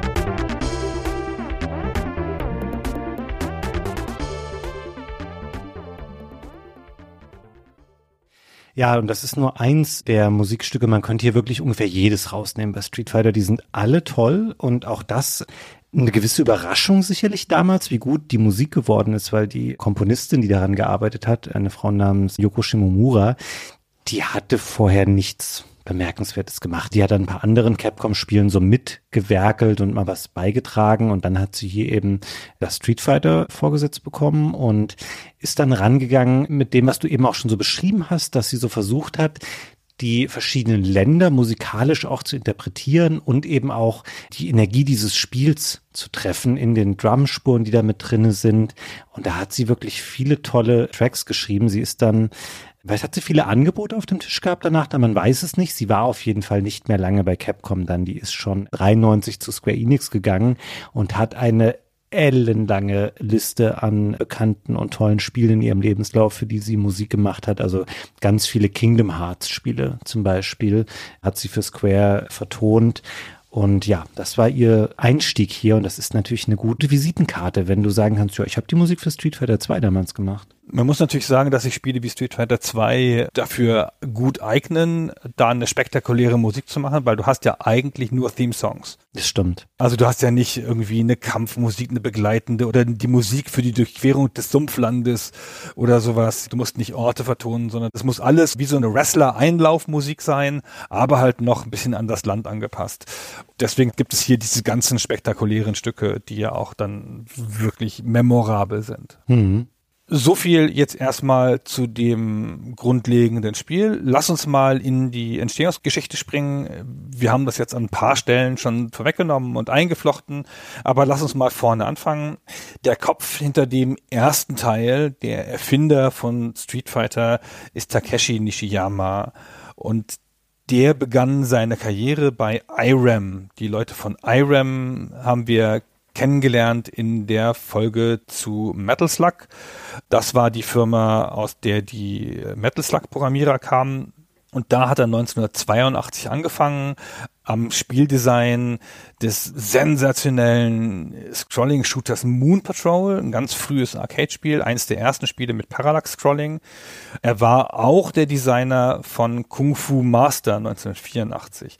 Das hieß in Japan Spartan X ist ein bisschen lustig, weil Kung Fu Master ist der perfekte Titel für das Spiel. Du bist halt ein Kung Fu Kämpfer, der so da durchläuft. Und Spartan X ist ein Film von Jackie Chan, der da gar nicht so richtig drauf passt und mit der Handlung nicht so richtig was zu tun hat, aber der war halt in Japan ein Film, da mussten sie halt den, den Namen des Films da drauf klatschen, wie das halt so ist. Und dieses Spiel ist ein, man würde sagen, ist ein klassisches Beat'em Up. Ja, du kämpfst mhm. dich halt durch so eine Pagode, läufst immer von links nach rechts, kämpfst gegen verschiedene Gegner, die von links und rechts kommen. Es gibt welche mit Projektilen, gibt welche, die dich anspringen und so. Und also schon das erste von diesen Beat'em-Ups, ja, ist der Urvater dieser Beat'em-Ups, ist dann damit auch der Prototyp für spätere Hits wie Double Dragon oder Streets of Rage. Bei so Levelenden, wenn du sozusagen in der Pagode eine Stufe höher steigst, dann kommt so ein Bossfight. Das ist ein bisschen ausführlicherer Kampf und das fühlt sich schon so ein bisschen an wie so ein Zweierkampf aus einem Fighting Game. Und Fighting Games im Stile von Street Fighter gibt es zu diesem Zeitpunkt noch nicht. Wir sind im Jahr 1984, ja. Das ist noch nicht da. Und er hat das sozusagen schon mal so ein bisschen in eins zusammengefasst und damit ein durchaus aus bekanntes und beliebtes Spiel geschaffen. Das ist jetzt hier aus westlicher Sicht so ein bisschen ungewöhnlich. Das ist aber in Asien, glaube ich, einfach so ein Klischee-Topos mit dem Kämpfer, der sich da mit Martial Arts Sachen so durchschlägt. Das geht alles, glaube ich, zurück auf die Bruce Lee Filme, insbesondere auf so Filme wie Game of Death und überhaupt das ganze Bruce Lee Werk. Das nimmt dieses Thema einfach auf. Kurz noch an der Stelle eingeschoben. Du hast vorhin gesagt, das Spiel hieß in Japan nicht Kung Fu Master, sondern Spartan X, wie der Jackie Chan Film. Ich glaube, wir können ein bisschen froh sein, dass sie für den Westen nicht den westlichen Namen des Films übernommen haben, weil weißt du, wie Spartan X also der Film mit Jackie Chan, wie der am besten heißt, der heißt nämlich nicht Kung Fu Master, sondern Wheels on Meals. Wo ich kurz gedacht habe, ja, machst mal Google auf, da hat Gunnar dir in die Notizen schön einen Dreher eingebaut, weil natürlich heißt das Meals on Wheels, wir essen auf Rädern. Aber der Film heißt Wheels on Meals. Was soll das denn bitte bedeuten? Und stell dir mal vor, Kung Fu Master würde Wheels on Meals heißen, das Spiel. Dann würden wir nicht heute darüber so sprechen. Also ist das doch ein Witz, oder? Also das war ja auch eine Komödie, der Spartan X. Also es war ja auch ein lustiger Film, wie viele Jackie Chan Filme ja eine Humorkomponente haben. Und im Plot geht es um einen Fastfood-Van, mit dem sie Essen transportieren. Ah. Damit hat das sicherlich irgendwas zu tun. Ja, das Spiel, also das Spartan X, aka Kung Fu Master, hatte nicht mehr diese lustige Komponente. Das war halt eher so ein etwas ernsteres Beat'em Up. Du hast es schon gesagt, großer Erfolg durchaus für Irem. Das hat auch Capcom bemerkt und dann haben die einfach den Takashi Nishiyama quasi per Headhunter äh, zu sich geholt, noch bevor Kung Fu Master wirklich fertig war. Und dann hat Nishiyama bei Capcom losgelegt. Er hat zunächst einen Arcade-Nachfolger gemacht, der hieß natürlich nicht Kung Fu Master 2 oder so. Die Namensrechte werden sie nicht gehabt haben, sondern das Spiel hieß Trojan, kam 86 und das war eine Weiterentwicklung im Wesentlichen des Spiels. Und hier, was ganz interessantes in der NES-Portierung, da war nämlich tatsächlich ein Versus-Modus drin, den man direkt im Titelbildschirm auswählen konnte. Und das war so ein 1 gegen 1 Kampfmodus der direkt vom Hauptspiel abgekoppelt da enthalten war. Und das wurde hier schon mal ausprobiert. Und dann, er hat noch ein, zwei andere Spiele gemacht bei Capcom vor Street Fighter, die sind jetzt hier nicht so relevant. Dann hat er eben ein Spiel gemacht, was sich wirklich auf diese 1 gegen 1 Kämpfe fokussierte. Und das war Street Fighter 1 aus dem Jahr 1987. Er hat da so ein bisschen angefangen, Ideen zu entwerfen und hat die irgendwann einem Capcom-Producer gezeigt, dem Yoshiki Okamoto, hat den gefragt, was er davon hält und der hat gesagt, ja, sieht ganz spannend aus. Und er hat das mal beschrieben, so dass er eben durch Kung Fu Master, besonders durch dessen Bosskämpfe auch inspiriert wurde. Und es wäre doch cool, daraus mal ein eigenes Spiel zu machen. Also im Grunde hat er bei Irem quasi schon die Bausteine gelegt für Street Fighter. Und dann hat er ein Designdokument entwickelt und auf Basis dessen sollte dann dieses Spiel entstehen. Tatsächlich ist es so, dass Takashi Nishiyama dann gar nicht hauptsächlich dieses Spiel auch umgesetzt hat, sondern das hat der Designer Hiroshi Matsumoto dann gemacht. Der fand die Idee auch super, war total angetan von dieser 1 gegen 1 Idee und Matsumoto war großer Martial Arts Fan. Der hat sich dann ein bisschen in diese Idee verliebt, die wir vorhin schon mal beschrieben haben, dass Kämpfer aus verschiedenen Sportarten aufeinandertreffen und so, ich sag mal, asymmetrische Duelle austragen. Also Wrestler gegen Karatekämpfer, gegen Sumo-Ringer, gegen Mai Tai-Kämpfer. Das fand er spannend, tatsächlich schon für Street Fighter. Das war aber eine zu große und zu ambitionierte Idee für das, was sie dann tatsächlich machen konnten, auch mit dem Budget, was ihnen zur Verfügung stand. Also Capcom war noch nicht so die riesige Nummer. Und dann sind sie am Ende bei einem Spiel gelandet, das zwei spielbare Charaktere hatte, nämlich, wir haben es vorhin schon angedeutet, Ken und Ryu. Eigentlich, wenn man ehrlich ist, war es eine Ryu und Ken war dann eben im Spiel drin als ein Palette Swap, also als eine optische Anpassung, damit man das eben auch zu zweit spielen konnte.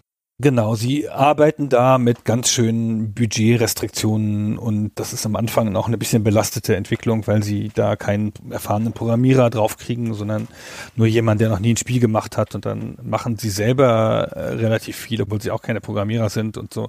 Also das ist alles ganz schön spannend und das Spiel kommt dann auch zusammen und Capcom sieht dann schon, was sie da haben, dass sie da ein Spiel haben, mit dem man was machen kann. Capcom ist zu der Zeit jetzt nicht ein großer Platzhirsch in der Arcade. Ist keine von den großen Firmen und die bauen gar keine eigenen von diesen Arcade-Cabinets, also diese großen Schränke, in denen dann die Spiele sind, die ja dann immer so speziell designt sind oder so, sondern sie bauen nur Platinen, die man in andere Cabinets einstecken kann und dann da halt das Spiel austauschen kann. Und für Street Fighter denken sie, jetzt ist ihre Zeit gekommen, jetzt machen wir mal auch mal so ein richtiges Spiel, so ein großes kann man ja viel teurer verkaufen als nur diese einzelnen Platinen. Und sie können das aber nicht. Sie haben gar nicht die industriellen Fähigkeiten, um das selber zu machen. Und dann gehen sie zu Atari und wollen sich da ein Gehäuse bauen lassen. Zu Atari. ist ja in einem ganz anderen Land, ja. Aber Atari ist damals halt noch eine der großen Firmen und entwickelt halt auch für andere Firmen dann solche Cabinets. Und die machen dann so ganz stylische Entwürfe von so fließenden Formen und so eine hervorstechende Platte, wo die Knöpfe drauf sind. Sieht dann alles sehr cool aus. Und Nishiyama und Matsumoto entwickeln noch ein originelles Gimmick dazu. Das Spiel hat ja leichte, mittlere und starke Schläge, wie wir das halt für Street Fighter 2 auch schon beschlossen haben. Aber sie wollen dazu keine drei Buttons machen, sondern sie wollen nur einen Button machen, aber der soll drucksensitiv sein. Und je nach Schlagstärke, mit der du da drauf haust, soll der halt unterschiedliche Schläge auslösen.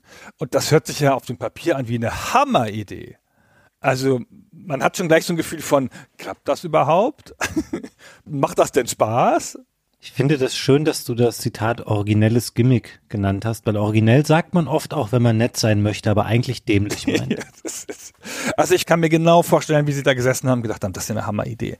Ey, boah, das macht keiner außer uns. Geil. Und dann probieren sie das auch und das kommt auch in den ersten Tests gut an. Ja, es ist ja was Besonderes, haptisch und so. Es zeigt sich aber auch, dass die Spieler durch dieses Feature beim Spielen schneller müde werden und angestrengter sind und das ist ja Arcade, ja. Arcade lebt ja davon, dass du halt viele Geldstücke nacheinander da einwirfst und das vier, fünf, sechs, zehn Mal spielst, bis dein Kleingeld alle ist oder so. Und wenn du dazwischendrin ermüdest und angestrengt bist und so, ist das natürlich kontraproduktiv. Aber das wird erstmal so gebaut. Also das Spiel startet in der ersten Auflage mit diesem Button. Und bei der Einführung in Amerika, dann machen sie auch so eine riesen Vorführung und laden da Leute ein und die Presse und die Betreiber dieser Arcades. Und dann haben sie zwei Boxer da, die das ausprobieren. Und sogar die werden müde beim Spielen. sie ahnen da schon, dass das nicht so dolle ist. Und das hält dann auch nur für die erste Auflage. Sie bauen das so, das kommt auch raus, es werden auch welche verkauft, aber bei dem nächsten Produktionslauf ändern sie das. Und dann müssen halt die Designer entscheiden, was sie stattdessen machen, aber die Designer, na gut, dann wollen wir halt natürlich sechs Knöpfe haben, bitte. drei Schläge, drei Tritte. Ja, das kann ja wohl kein Problem sein. Wenn wir schon keinen drucksensitiven Knopf haben dürfen. Und die Sales-Leute wollen das nicht, weil ey, sechs Knöpfe, es gibt zu dem Zeit keinen Automaten, der sechs Knöpfe hat. So viele Knöpfe hat niemand. Zwei sind üblich. Ein Stick und zwei Knöpfe. Sechs ist ja völlig over the top. Das verstehen die Spieler gar nicht. Denken die Leute in der Sales-Abteilung. Das checken die gar nicht. Wer soll denn da durchkommen? Ich habe so diesen Wunsch, mit der Portal Gun durch die Zeit zu reisen und denen dann so einen Xbox-Controller hinzuhalten und sagen, wir spielen hier mit. Was meint ihr? Egal, also sie haben da Angst vor, aber die Designer setzen sich durch und das wird dann halt das erste Arcade-Spiel mit sechs Knöpfen. Also sie verkaufen dann auch weitere Exemplare davon. Es ist nicht ganz klar, wie erfolgreich das ist. Einige sprechen von ein paar tausend Exemplaren, einige sprechen von Zehntausenden. Das ist ein bisschen unwahrscheinlich. Zu der Zeit gibt es auch keine gemessenen Charts. Zu der Zeit hat man die Charts von so Arcade-Spielen gemacht, wie man in den 80ern Plattencharts gemacht hat. Mit Umfragen in den Arcades. Also weiß nicht, ob dir das so bewusst war oder ob es allen Leuten so bewusst ist. Die Plattencharts der 80er waren durch Telefonate mit den Ladenbesitzern, die dann halt irgendwas gesagt, ja, ja, klar, die dann halt irgendwas gesagt haben. Ah, bei uns im Laden würde ich sagen, also auf Platz eins ist. Hm. Und so ein Ladenbesitzer kann das auch nachgucken, aber es gab kein universelles Kassensystem, mit dem das überprüft hätte werden können oder so. Hm. Und so war es da halt auch. Und es gab dann diese Umfragencharts und dann gab es ein paar Umfragencharts, in denen war es in Top Ten, in, in bestimmten Gegenden oder Ländern und so, in anderen dann wieder nicht. In Japan war es auch mal eine Zeit lang ganz kurz auf Platz eins für einen Monat oder zwei. Alles ganz schwierig. Es gilt heute übereinstimmend nicht als großer Hit. Also es ist ein Spiel, das vielleicht Geld verdient hat, vielleicht aber auch nicht, aber es gilt nicht als Hit. Ja, also es wurde ja auch für eine Menge Systeme damals schon portiert. Das wird schon sich insgesamt gelohnt haben. Also eher so, auch diese Heimversion davon ist nichts besonders bekannt oder besonders bemerkenswert gut. Also es gab es halt auch für so Sachen wie den Amstrad oder Amiga und C64, den Atari ST.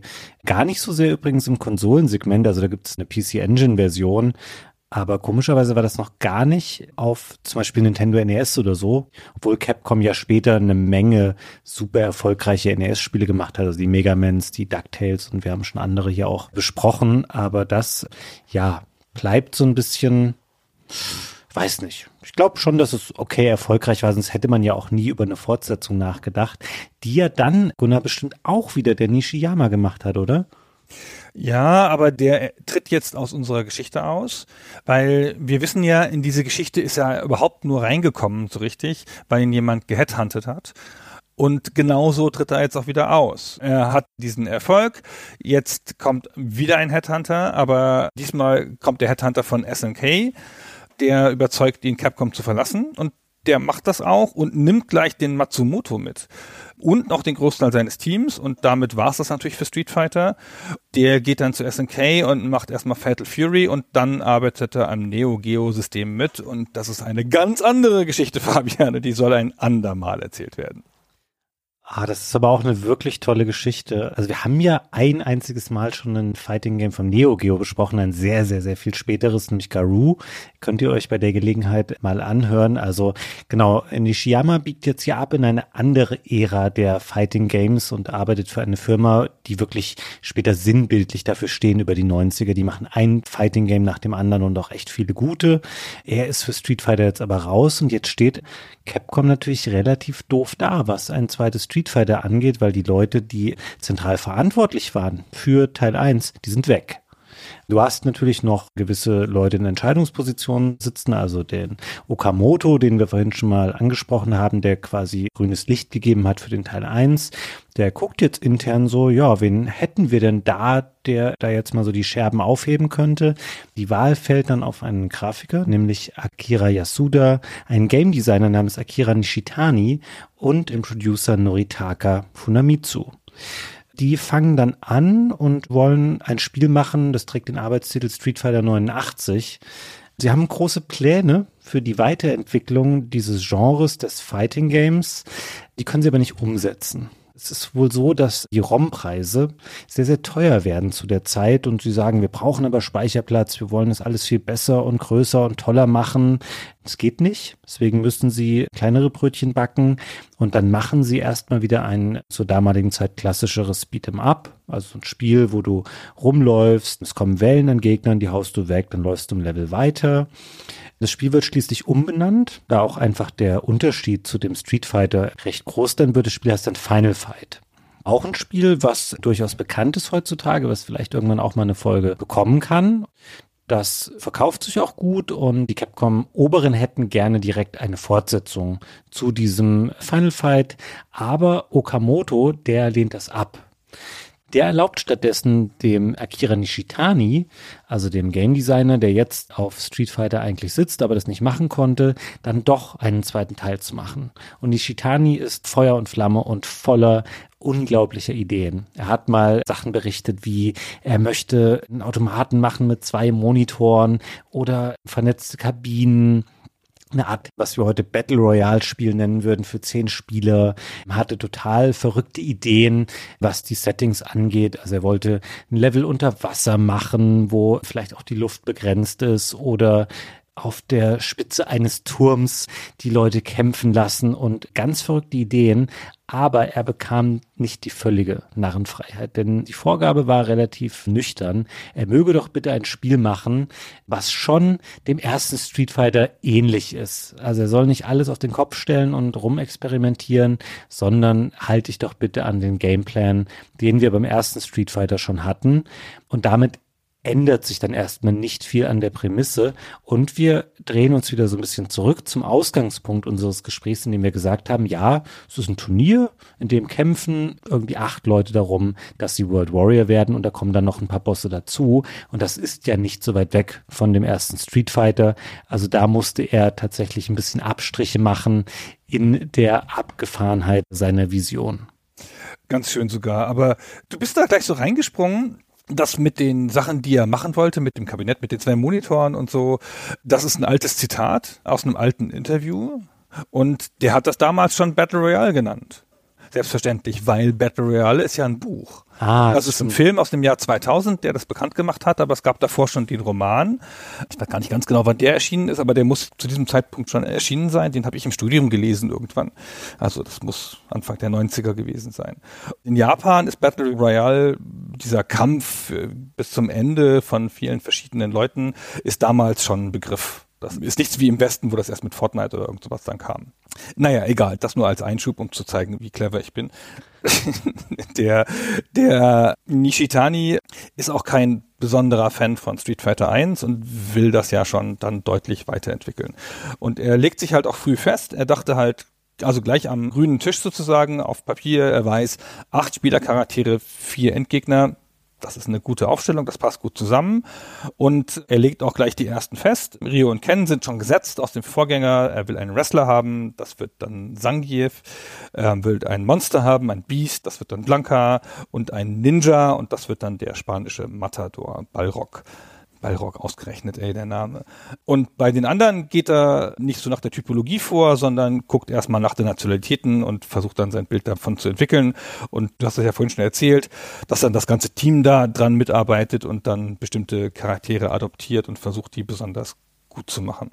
Wenn man sich mal die Credits des Spiels anschaut, dann stehen da durchaus viele Menschen drin, also etwas über 30 und wirklich ein großer Teil davon sind als Character Designer gelistet. Also die haben das wirklich dann so diese Ideen reingeworfen zu einem großen Pool an Leuten und gesagt, du machst da was richtig Cooles jetzt aus dem. Und es gibt ein relativ aktuelles Interview, was Capcom selbst mal veröffentlicht hat, anlässlich des 30-jährigen Street Fighter Jubiläums. Da hat auch eine Charakterdesignerin von Street Fighter 2 darüber berichtet, wie das so ablief, nämlich Irina Kamura. Und die hat gesagt, dass sie tatsächlich damals auch Schere, Stein, Papier darum gespielt hätten, wer welchen Charakter bekommt, weil die alle, die hatten diese Vorgaben, also so diese Schlagworte zu den Figuren und jeder wollte natürlich für sich was Cooles rauspicken und dann haben die das durch Schere, Stein, Papier ermittelt, wer wen bekommt und sich dann hingesetzt und gedacht, ich mache den coolsten Kämpfer, den abgefahrensten mit den coolsten Special Moves. Dazu hatten sie übrigens auch Vorgaben, also die kamen nicht von den Character Designern, sondern die haben dann so Infos bekommen wie, ja, Honda möchte bitte diesen Schlag der tausend Hände haben und dann haben die überlegt, okay, wie setze ich das im Spiel um? Oder was bedeutet ein Sumo-Headbutt? Was macht man daraus? Das haben die dann gemacht. Die hatten quasi so die textlichen Vorgaben und die wollten sie dann möglichst bunt ja zum Leben erwecken. Das ist ganz interessant. So ein Kampfspiel ist ja fundamental anders als andere Spiele, weil der, der ganze Raum, in dem das stattfindet, total bedeutungslos ist, der ja sonst in anderen Spielen halt episch designt werden muss. Die Welt in 3D, 2D, Wege und alles Mögliche. Sondern man muss ja hier nur in Anführungszeichen diese Charaktere entwickeln und man muss sich darauf total konzentrieren. Und die Entwicklung läuft dann halt auch stark auf diese Charaktere zu und an den Charakteren entlang. Es gibt bei manchen Vorgaben, die ja quasi einfach so der Nishitani einfach so auf dem Papier gemacht hat. Bei manchen fangen sie mit Zeichnungen an, mit Skizzen, entwickeln dann aus den Skizzen die Animationen, entwickeln dann aus den Animationen die Techniken und Angriffe oder einer anderen Reihenfolge. Zuerst mit einem Wunsch und dann der Skizze dessen, was sie haben wollen, dann der Technik und so. Und so entstehen diese Charaktere nach und nach und werden immer ausgefeilter. Anfangs hatten sie sogar noch vor, dass die mit der Umgebung interagieren können. Es gab Statuen im Spiel, die Dinge nach den Spielern werfen können. Es gab Wasser, mit dem man die Gegner bespritzen kann. Aber das kommt alles wieder raus. Das wird alles gemacht, aber dann wieder rausgebaut, weil ihnen dann doch der Speicher knapp wird. Ich hatte schon gesagt, 48 Mbit in der Arcade-Version viel für ein Arcade-Spiel, aber am Ende ist es alles so knapp, dass sie um jedes Byte kämpfen. Und sie fangen dann richtig an, ins Fleisch zu schneiden. Die Charaktere sollten eigentlich alle Animationen haben, mit denen sie auftreten, Auftrittsanimationen. Und im fertigen Spiel gibt es nur noch einen, der das hat. Und das ist der Endgegner, das ist der M-Bison. Der hat diese rote Uniform, die ich schon beschrieben habe vorhin, und den Umhang, und er wirft kurz den Umhang weg. Und das ist alles, was von den Eingangsanimationen aller Charaktere noch übrig geblieben ist.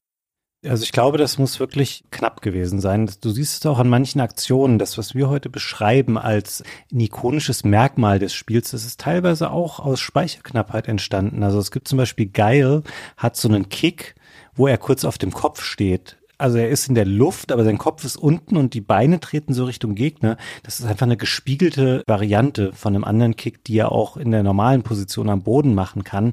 Also auch solche Sachen haben sie verwendet, einfach um dann da noch zusätzliche Moves ins Spiel zu bringen. Und ansonsten haben die einfach alles verballert für die sehr prächtige Grafik, für die tollen Hintergründe, für die Musik, die Animationen, die Animationen wirklich hervorragend, auch für die damalige Zeit. Und hier, um nochmal, vielleicht bevor wir auch ganz von Street Fighter 1 weggehen, den Vergleich einfach. Das Spiel sieht so anders aus, sieht so viel besser aus. Also Street Fighter 1 wirkt heutzutage so sehr mit 80er hakeliges, eckiges Spiel und so. Das würdest du freiwillig nicht mehr so gerne anfassen. Und bei Street Fighter 2 einfach alles echt geschmeidig und schön und wirklich so Hochzeit der Pixelspiele, ja. Und letzten Endes sind 48 Mbit Speicher. Das ist im damaligen Kontext ist das viel, aber das ist natürlich sehr, sehr wenig. Also das ist was, was später auch die 16-Bit-Konsolen bei ausgewählten Spielen erreichen dann schon. Genau, das ist ja immerhin ein Arcade-Spiel. Naja, sie machen halt weiter und dann machen sie immer regelmäßige Tests, also schon mit dem unfertigen Spiel, bringen Spieler rein und lassen die das spielen. Und da fällt es ihnen bei den ersten Tests echt durch. Die Steuerung ist zu kompliziert, ist dann doch aber noch zu einfach, der Schwierigkeitsgrad ist nicht ausbalanciert, es hat Bugs und Bugs und Bugs. Und sie kriegen das Balancing nicht schnell hin. Sie haben allen Figuren jetzt so viel Angriffe gegeben, dass die teilweise unausgewogen sind und dass die Computer-KI dann nicht mehr gut reagieren kann. Wir haben vorhin schon kurz das Beispiel mit Dalsim angebracht. Dalsim ist nach der Einschätzung der Entwickler so unterschiedlich von den anderen Charakteren, dass der Computer nicht auf Dalsim gut reagieren konnte. Dann mussten sie lauter Programmiertricks anwenden, damit der Spieler mit Dalsim gegen den Computer kämpfen kann, ohne dass es sich total off anfühlt. Und sie müssen dann halt wirklich immer auf kleinster Ebene so grundlegende Probleme lösen. Wenn irgendwas nicht klappt, dann, also dann ist es ja immer, weil es irgendwie zu stark oder zu schwach ist. Und manchmal kann man das so feintunen indem man halt die Schadenswerte von irgendwelchen Sachen runterschraubt und so, dass dann irgendwie nicht so effizient wird. Aber sie hatten bei Chun-Li zum Beispiel einen Rückwärtssalto eingebaut. Das ist so eine Bewegung, dann macht sie einen kleinen Sprung und dann kreist sie hinter dem Gegner, um ihn von hinten anzugreifen. Und der Move war im Testing zu mächtig. Dann wollten sie ihn überarbeiten und dann haben sie es aber bis zum Ende der Zeit nicht mehr geschafft. Und dann mussten sie einfach den ganzen Move rausnehmen. Also es ging dann nicht, wurde halt komplett gestrichen. Das Gute ist, wenn die da was rausgenommen haben an Moves und so, das weißt du natürlich erstmal nicht als Spieler dann. Du denkst so, oh wow, du hast sechs verschiedene Schlag- und Tritttasten, du hast coole Special Moves, du hast Würfe, du hast Griffe, du kannst Kombos machen, das ist ja alles der Hammer. Ich glaube, die haben schon die richtigen Entscheidungen getroffen, auch wenn ihnen das damals wie Zugeständnisse und wie Einschränkungen vorkamen. Das war schon alles gut so, wie sie es gemacht haben weil dadurch war das Spiel, glaube ich, so an dem perfekten Sweet Spot auch dafür, dass es eben zugänglich war, aber trotzdem auch in der Tiefe eine Menge Möglichkeiten bot. Und ja, als es dann rauskam, hat sich das ja auch bezahlt gemacht für Capcom. Also nicht initial direkt, also der Start in Japan war wohl so ein bisschen holprig, weil die Leute gesagt haben, ach ja, das ist ja ganz nett, das da mal so durchzuspielen und da der World Warrior zu werden. Da war das Spiel nicht so direkt platziert als, ah, das ist ein kompetitives Spiel für zwei Leute, das kam dann, als das Spiel in den Westen kam, also die Automaten, da war das ein Riesenhit und das direkt vom Start. Es wurden wohl weltweit dann über 50.000 Exemplare abgesetzt des ersten Automaten und da sprechen wir noch nicht von den späteren Iterationen und all den Heimkonsolenports, die dann kommen. Also das ist wirklich eins der Spiele, was die damals ja durchaus schon ein bisschen sich im Niedergang befindende Arcade-Szene nochmal ganz neu belebte. Also es ist interessant, dass sie das in Japan, dass das belastet war durch den Vorgänger, der ja im Wesentlichen ein Solospiel war, und dass sie dann angefangen haben als Promo Turniere zu machen, damit die Leute sich dran gewöhnten, dass man dieses Spiel kompetitiv spielt. Und das war dann natürlich auch das, was funktioniert hat. Und dann sind auch die Zahlen besser geworden, weil kompetitive Spiele musste halt zwei Münzen einwerfen, um zu spielen. Ne? Und ein Solospiel halt nur eine. Das war ja auch damals, haben wir in der Gauntlet-Folge erzählt, auch ein bisschen das Geheimnis von Gauntlet, dass du da halt vier Münzen gleichzeitig drin haben konntest und spielen konntest. Und das wird dann also so ein krasses Phänomen relativ schnell, natürlich dann auch mit der SNES-Version hauptsächlich. Aber als ich die Anleitung der SNES-Version durchgeblättert habe, auf der letzten Seite war schon eine Seite extra für Merch und Zeug und Schnickschnack. Yep. Und da dachte ich, wow, ja, das ist ja immer noch im Jahr 1992. War das damals schon so verbreitet? Da war das schon so groß, als es auf dem SNES rauskam, dass es da schon initial gleich Merch-Sachen zu gab. Übrigens sehr lustig. Auf dieser Doppelseite mit so Merch-Schnickschnack gibt es Street Fighter Mobile. Und ich so, Mobile? Da gab es doch noch gar keine Handys 1992. Was ist denn das? Und ich so, ach nein, es ist ein Mobile. Sie meinten ein Mobile. Du konntest ein Mobile von Street Fighter 2 dir ins Zimmer hängen, wenn du das dann gekauft hast über die Anleitung. Das war ein bisschen lustig. Also das wird dann relativ schnell zu so einer Art Popkulturphänomen. Also im Westen dann natürlich später mit Kinofilmen und allem, aber auch in Asien zieht das in die Popkultur ein. Das ist ja eine relativ platte Folie. Diese Kämpfer, die halt alle irgendwie so ein Klischee sind und ein bisschen müde Hintergrundstory. Aber das Spiel ist so toll und so interessant und so wichtig, dass sich darum dann so Sachen bilden wie frühe Memes vor dem Internet. Ist ja natürlich immer noch ein bisschen was anderes dann. Ich habe ein Buch gelesen, das heißt Gaming Cultures and Place in Asia Pacific. Und da gibt es ein Kapitel nur über die Rezeption von japanischen Fighting-Spielen in Hongkong ein langes Kapitel, wo eindrücklich beschrieben wird, dass sie in Hongkong dann so Arcades hatten, die nur aus Street Fighter 2 Automaten bestanden. Sonst nichts. Und trotzdem noch riesige Schlangen und so. Und dass diese Themen, diese Charaktere aus den Spielen dann so Niederschlag fanden in Filmen aus Hongkong. Hongkong hat ja diese ganz starke Martial Arts Szene, gerade bei Filmen und bei Comics. Und dass es dann ein Genre von Comics gab, die unlizenziert so Street Fighter 2 Geschichten erzählt haben, aber halt im Stil und auch, auch mit den Moves dann der Hongkong Kung Fu Comics. Also das ist ja dann eine chinesische Kampfkunstkultur und das ist ja gar nichts Japanisches oder so. In den 90ern gab es alleine 15 verschiedene Street Fighter Comics in den USA, alle unlizenziert, die es dann auch so mal auf 30 oder 40 Folgen gebracht haben oder so. Es ist alles, also es ist wahnsinnig faszinierend, wie groß dieses Phänomen wird auf der ganzen Welt.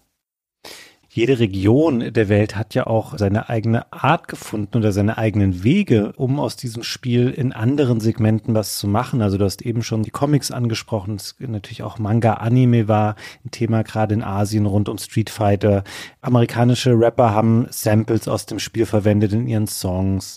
Es gibt diesen relativ unsäglichen Realfilm mit Jean-Claude Van Damme ah. und Raul Julia wo Roy Julia, glaube ich, in einer seiner letzten Rollen, vielleicht sogar seiner letzten M. Bison spielen darf von Jean-Claude Van Damme, ist geil. Ich habe den Film tatsächlich weitgehend verdrängt, aber das ist natürlich auch eher was, was wahrscheinlich für den westlichen Markt gebaut war. Und ja, du hast den Merchandise-Bogen in der Super Nintendo-Anleitung schon angesprochen.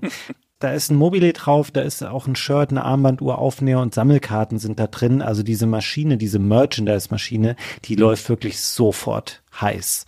Und natürlich hat das Spiel als Automatenspiel so eine sehr begrenzte Durchdringungskraft des Marktes. Und deswegen muss es auch auf Heimgeräte kommen. Und es, ja, stellt sich dann die Frage, wer gewinnt das Tauziehen um dieses Spiel und im großen 16-Bit-Krieg zwischen Super Nintendo und Mega Drive, da ist es zunächst Nintendo. Nintendo bekommt eine Umsetzung von Street Fighter 2, nachdem so Ende 91 habe ich noch einen Scan aus einem Magazin gesehen, da wird doch gemunkelt, es könnte als ein früher Titel für das Mega CD erscheinen, also für die CD-Erweiterung des Mega Drive. Daraus wird nichts. Mitte 92 gibt es Street Fighter 2 zunächst in Japan und einen Monat später in den USA. In Europa gibt es das Super Nintendo zu der Zeit noch gar nicht. Das kommt erst im August auf den Markt und im Dezember dann, also so pünktlich für den Weihnachtsbaum, gibt es auch bei uns die Super Nintendo Version von Street Fighter 2. Und auch hier, es ist nicht verwunderlich, das Spiel geht komplett durch die Decke. Vor meinem inneren Kinderauge war das natürlich eine perfekte Konvertierung des Arcade-Spiels, also des Arcade-Spiels, von dem ich nicht mal wusste, dass das gab. Ich habe es aber wirklich lange gedacht. Das stimmt natürlich nicht ganz. Auf dem Super Nintendo hatten sie nur 16 Mbit Speicher zu der Zeit. Das war ein Drittel. Die Figuren sind ein bisschen kleiner, es gibt ein bisschen weniger Animationsphasen. Sie haben so Sachen angefasst, die nicht so wichtig oder so offensichtlich im Spiel sind. Zum Beispiel diese kleinen Endsequenzen, die nach der Story kommen. Das ist alles etwas vereinfacht und ein bisschen runtergeschraubt, aber ansonsten haben sie das relativ perfekt übertragen auf das Super Nintendo. Also hatte den Vorteil natürlich auch, dass es einen Controller hatte mit sechs Tasten, also mit sechs Hauptaktionstasten, konnte man super spielen. Du konntest jetzt so Sachen wie den Schwierigkeitsgrad einstellen, die Rundenzeit festlegen, die Tastenkonfiguration anpassen. Und ich weiß, dass es mich damals umgehauen hat zu sehen, dass es so ein Spiel zu Hause jetzt auf einer Konsole gibt in der Qualität, also wirklich ein Top-Port, ist auch mit insgesamt deutlich mehr als sechs Millionen verkauften Exemplaren eins der fünf erfolgreichsten SNES-Spiele überhaupt. Und das berücksichtigt auch nur die erste Version. Es kommen später ja noch weitere Iterationen, die auch auf das Super Nintendo kommen. Da landen wir irgendwann bei über 10 Millionen Exemplaren. Und das schlägt kein anderes Super Nintendo-Spiel mehr außer Mario World, was einfach auch davon profitierte, dass es ein Starttitel war, der auch häufig im Bundle mit dem Super Nintendo ausgeliefert wurde. Also, um es kurz zu machen, wahnsinniger Hit auch auf dem Super Nintendo. Sega zu der Zeit natürlich nicht so wahnsinnig happy darüber, dennoch verhandelt man weiter mit Capcom. Das Spiel kommt dann auf das Mega Drive Ende 93, was eine Menge Zeit ist, in der man, glaube ich, da viel an Nintendo verloren hat, die eben das Street Fighter für sich hatten. Da gibt es dann die Champion Edition des Spiels. Und jetzt vermischen wir hier langsam so ein bisschen die Heimportierung mit den weiteren Iterationen von Street Fighter 2 selbst. Deswegen gehe ich erstmal noch jetzt drüber hinweg, auf die ganzen anderen Versionen zu kommen, die auch in der Arcade dann noch erschienen. Anyway, Mega Drive Street Fighter 2 Special Champion Edition kommt im Herbst 93 und hat den großen Vorteil, du kannst die vier Bosse jetzt spielen. Und sie haben ein paar Sachen im Balancing optimiert, was auch nötig war, schon allein durch die Bosse, weil die mussten sie nerven dafür. Die wären in der Stärke, wie sie von der KI gespielt wurden, zu stark gewesen gegen die anderen menschlichen Charaktere. Deswegen ein paar Anpassungen hier und da, die jetzt spielbar, alles klar. Gute Version auch. Du brauchtest allerdings, wenn du das richtig gut steuern wolltest, das 6-Button-Joypad für das Mega Drive. Das war damals noch neu. Der Standard-Controller hatte lange Zeit ja nur drei Tasten. Und ja, Sie waren einfach spät dran. Das hatte den Nachteil, dass sie dann auf dem Mega Drive so relativ unmittelbar mit Mortal Kombat kollidierten. Das kam nämlich etwa zur gleichen Zeit raus und das hat durchaus Aufmerksamkeit von Street Fighter dann gefressen, weil es so das etwas ja, erwachsenere, vielleicht auch coolere dann schon für eine bestimmte Zielgruppe Spiel war mit den digitalisierten Figuren und das so ein bisschen der Nachteil für die Mega Drive Version. Und jetzt springe ich noch mal kurz durch die anderen wichtigen Portierungen von Street Fighter 2. Es gibt eine wirklich tolle Version für die PC Engine. Das ist so eine 8-16-Bit-Konsole von NEC, die primär in Japan verbreitet war, also im Westen kaum Beachtung fand. Die ist zu der Zeit schon sechs Jahre alt, als die Portierung erscheint, nämlich 93. Sieht wirklich schön aus auf dem Gerät, kann man gut spielen. Ist nicht ganz Super Nintendo Niveau, auch nicht Mega Drive Niveau, aber schon eine völlig okaye Version, wenn man auch hier damit leben kann, dass der Controller nicht so viele Tasten hat. Und danach muss man sagen, wenn wir jetzt bei Street Fighter 2 bleiben, ohne Weiterentwicklung, der Rest der Portierung ist so, naja.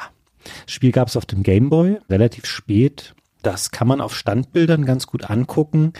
In Bewegung ist es sehr, sehr ruckelig. Game Boy hat nur zwei Tasten. Es fehlen einige Kämpfer. Also sie haben es irgendwie auf neun zurechtgestutzt, also ganz komische Auswahl getroffen, weil da einige der Standardkämpfer und auch was von den Bossen fehlt.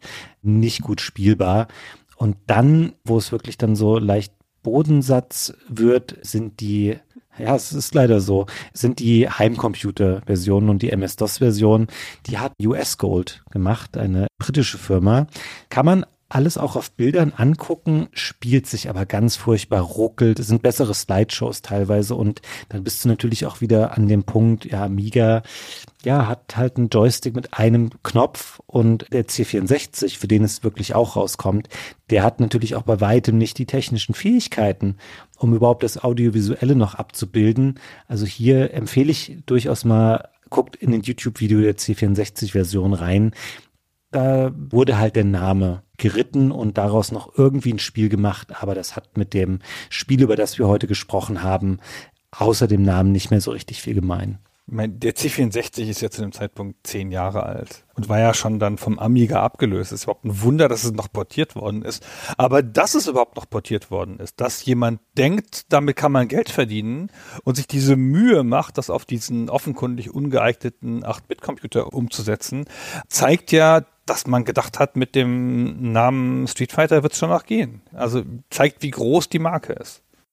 Ja, und die Marke ist dann auch ja für Capcom einfach Gold für ein paar Jahre.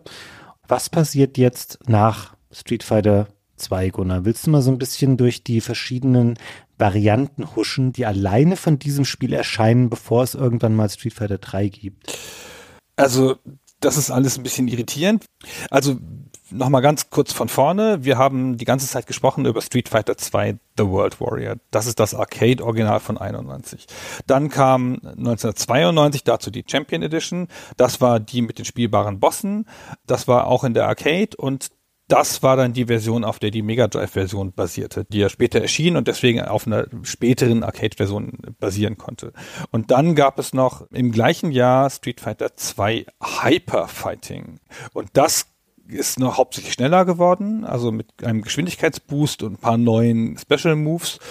Und 1993 ist Capcom dann auf eine äh, neue Submarke umgestiegen, nämlich auf Super Street Fighter 2. Also sie haben zu dem Street Fighter 2 nochmal Super Street Fighter 2 gemacht und das erste Spiel dieser kurzen Reihe hieß Super Street Fighter 2 The New Challengers. Hm. Das setzt auf eine leistungsstärkere Hardware für die Arcade, die CPS 2 Hardware, bislang hatten wir die CPS 1 Hardware und führt vier neue Charaktere ein. Fei Lung, DJ, Cammy und T-Hawk.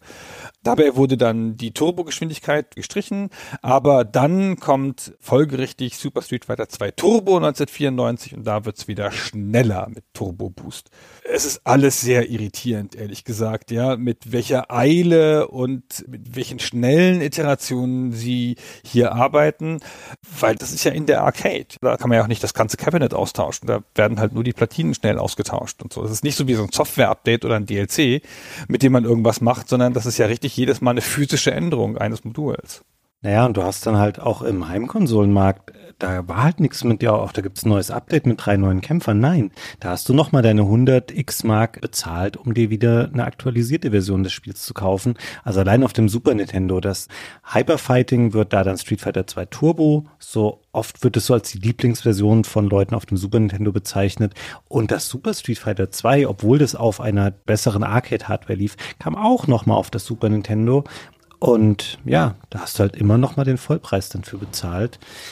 Nach diesen fünf Versionen, die zwischen 91 und 94 dann erschienen sind, da ist es so ein bisschen erstmal abgeschlossen, weil das, was danach dann noch folgt, mit größerem Abstand an Versionen von Street Fighter 2, das sind nicht mehr richtig neue Sachen. Es gibt 2003 noch ein Spiel, was in der Arcade erscheint, aber auch für PS2, unter anderem ähm, Hyper Street Fighter 2.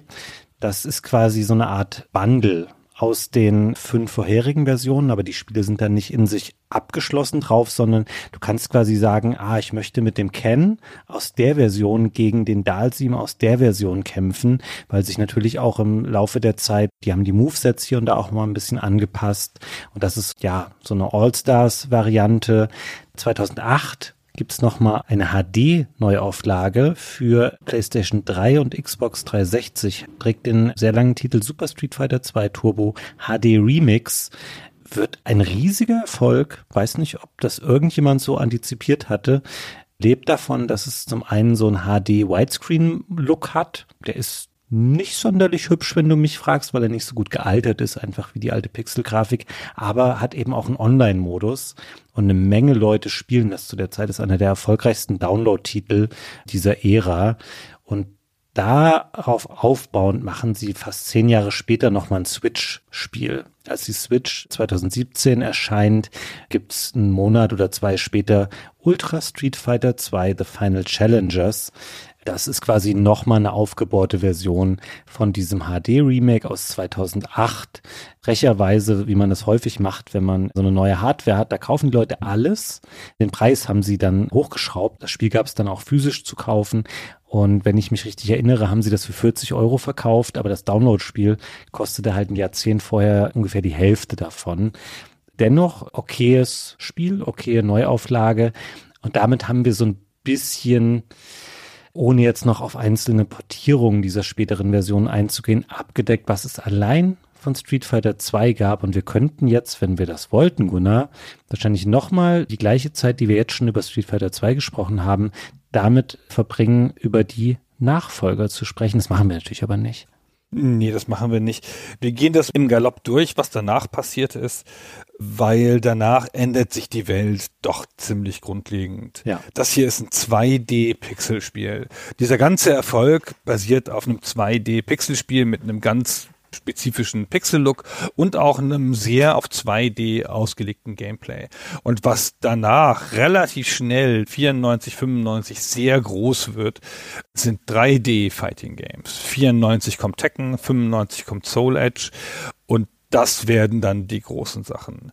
Parallel dazu veröffentlicht Capcom die Street Fighter Alpha Reihe 95 bis 98. Bisschen irritierend, ehrlich gesagt. Ist so eine Art Prequel von der Geschichte her. Es hat einen Anime-Stil. Es hat keine Chance gegen die großen 3D-Fighting Games zu der Zeit.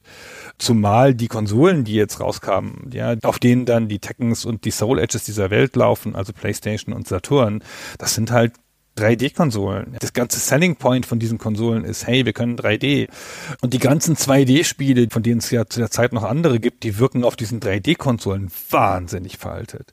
Total altmodisch. Kann man sich nicht mehr angucken. Will man auch nicht mehr. Wozu hat man denn diese 3D-Konsole gekauft? Will man nicht mehr. Also das ist ein Zweig, der hilft ihnen nicht. Damit gehen sie unter. Und sie brauchen dann echt eine ganze Weile, bis 1997, bis sie den offiziellen Nachfolger bringen, Street Fighter 3. Ja, das wirkt auch ein bisschen seltsam dann, weil zu der Zeit ist die Alpha-Serie noch nicht mal abgeschlossen. Also der dritte Teil von Street Fighter Alpha kommt erst 98.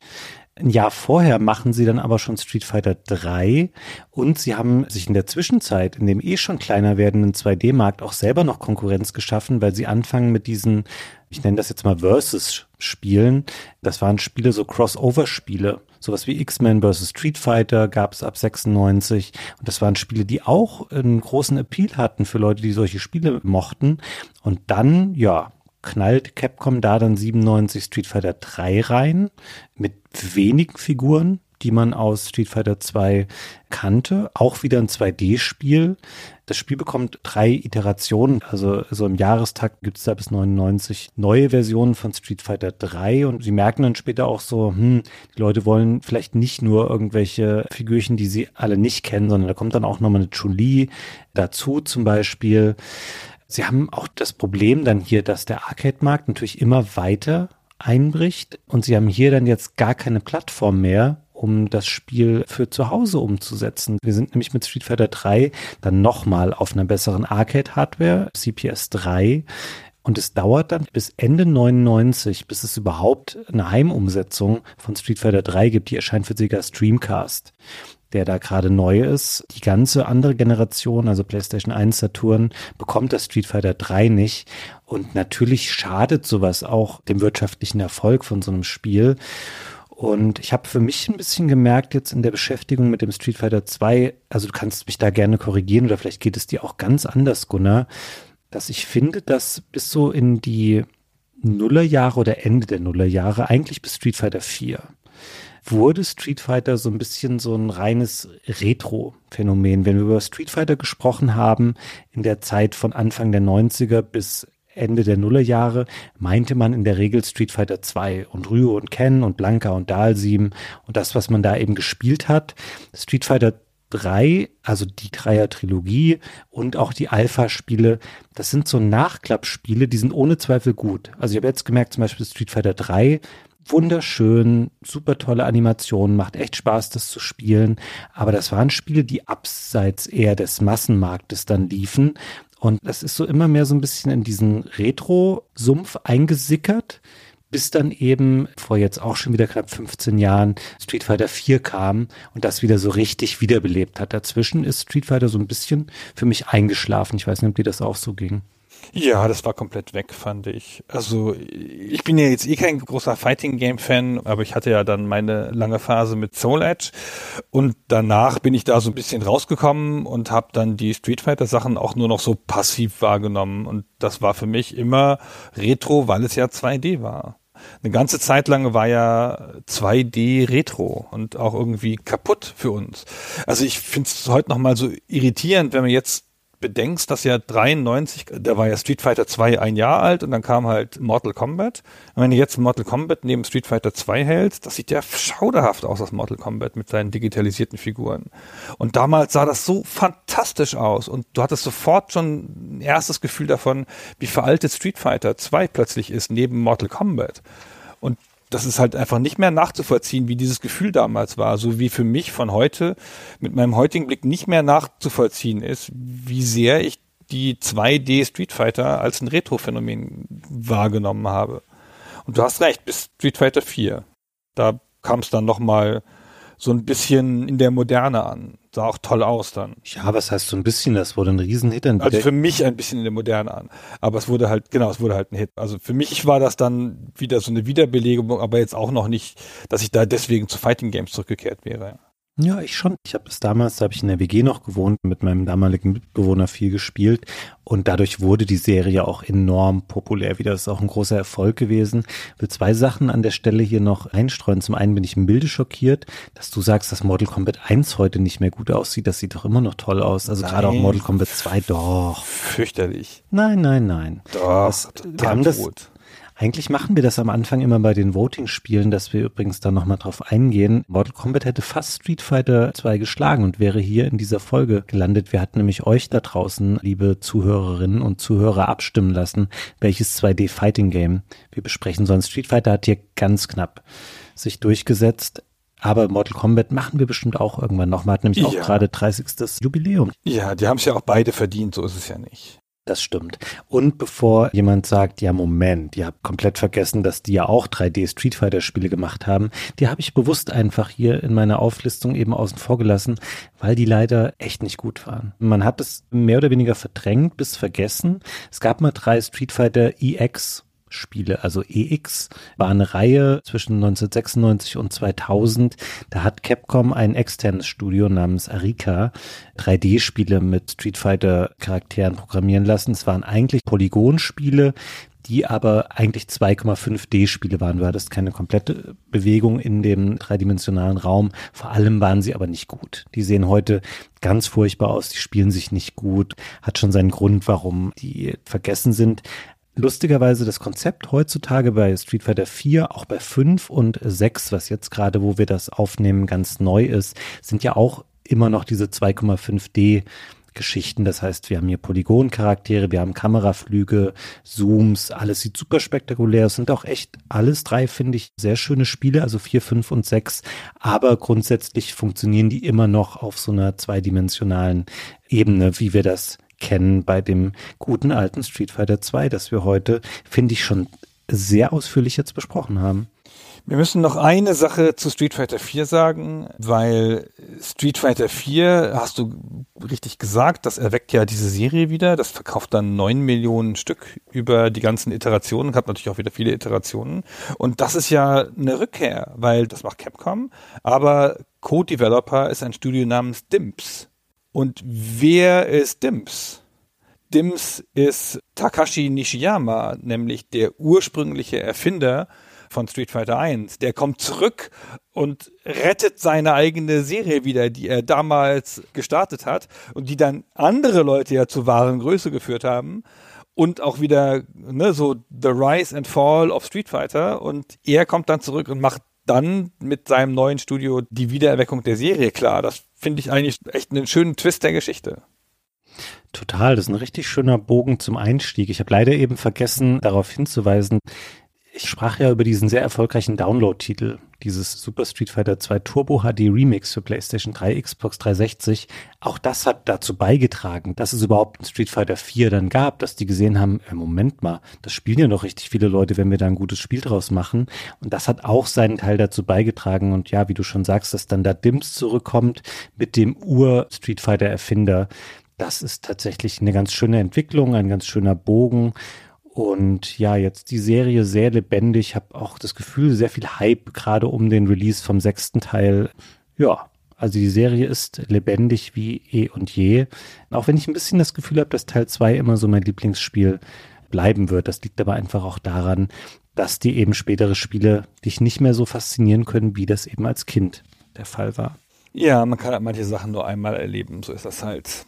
Gut, Fabian, damit sind wir durch, würde ich sagen. Für die Unterstützer kündigen wir hiermit schon mal eine Trivia-Folge an, weil wir noch einige Sachen auf unserem Zettel stehen haben, die jetzt aber zu peripher sind, um sie jetzt hier noch einzuflechten.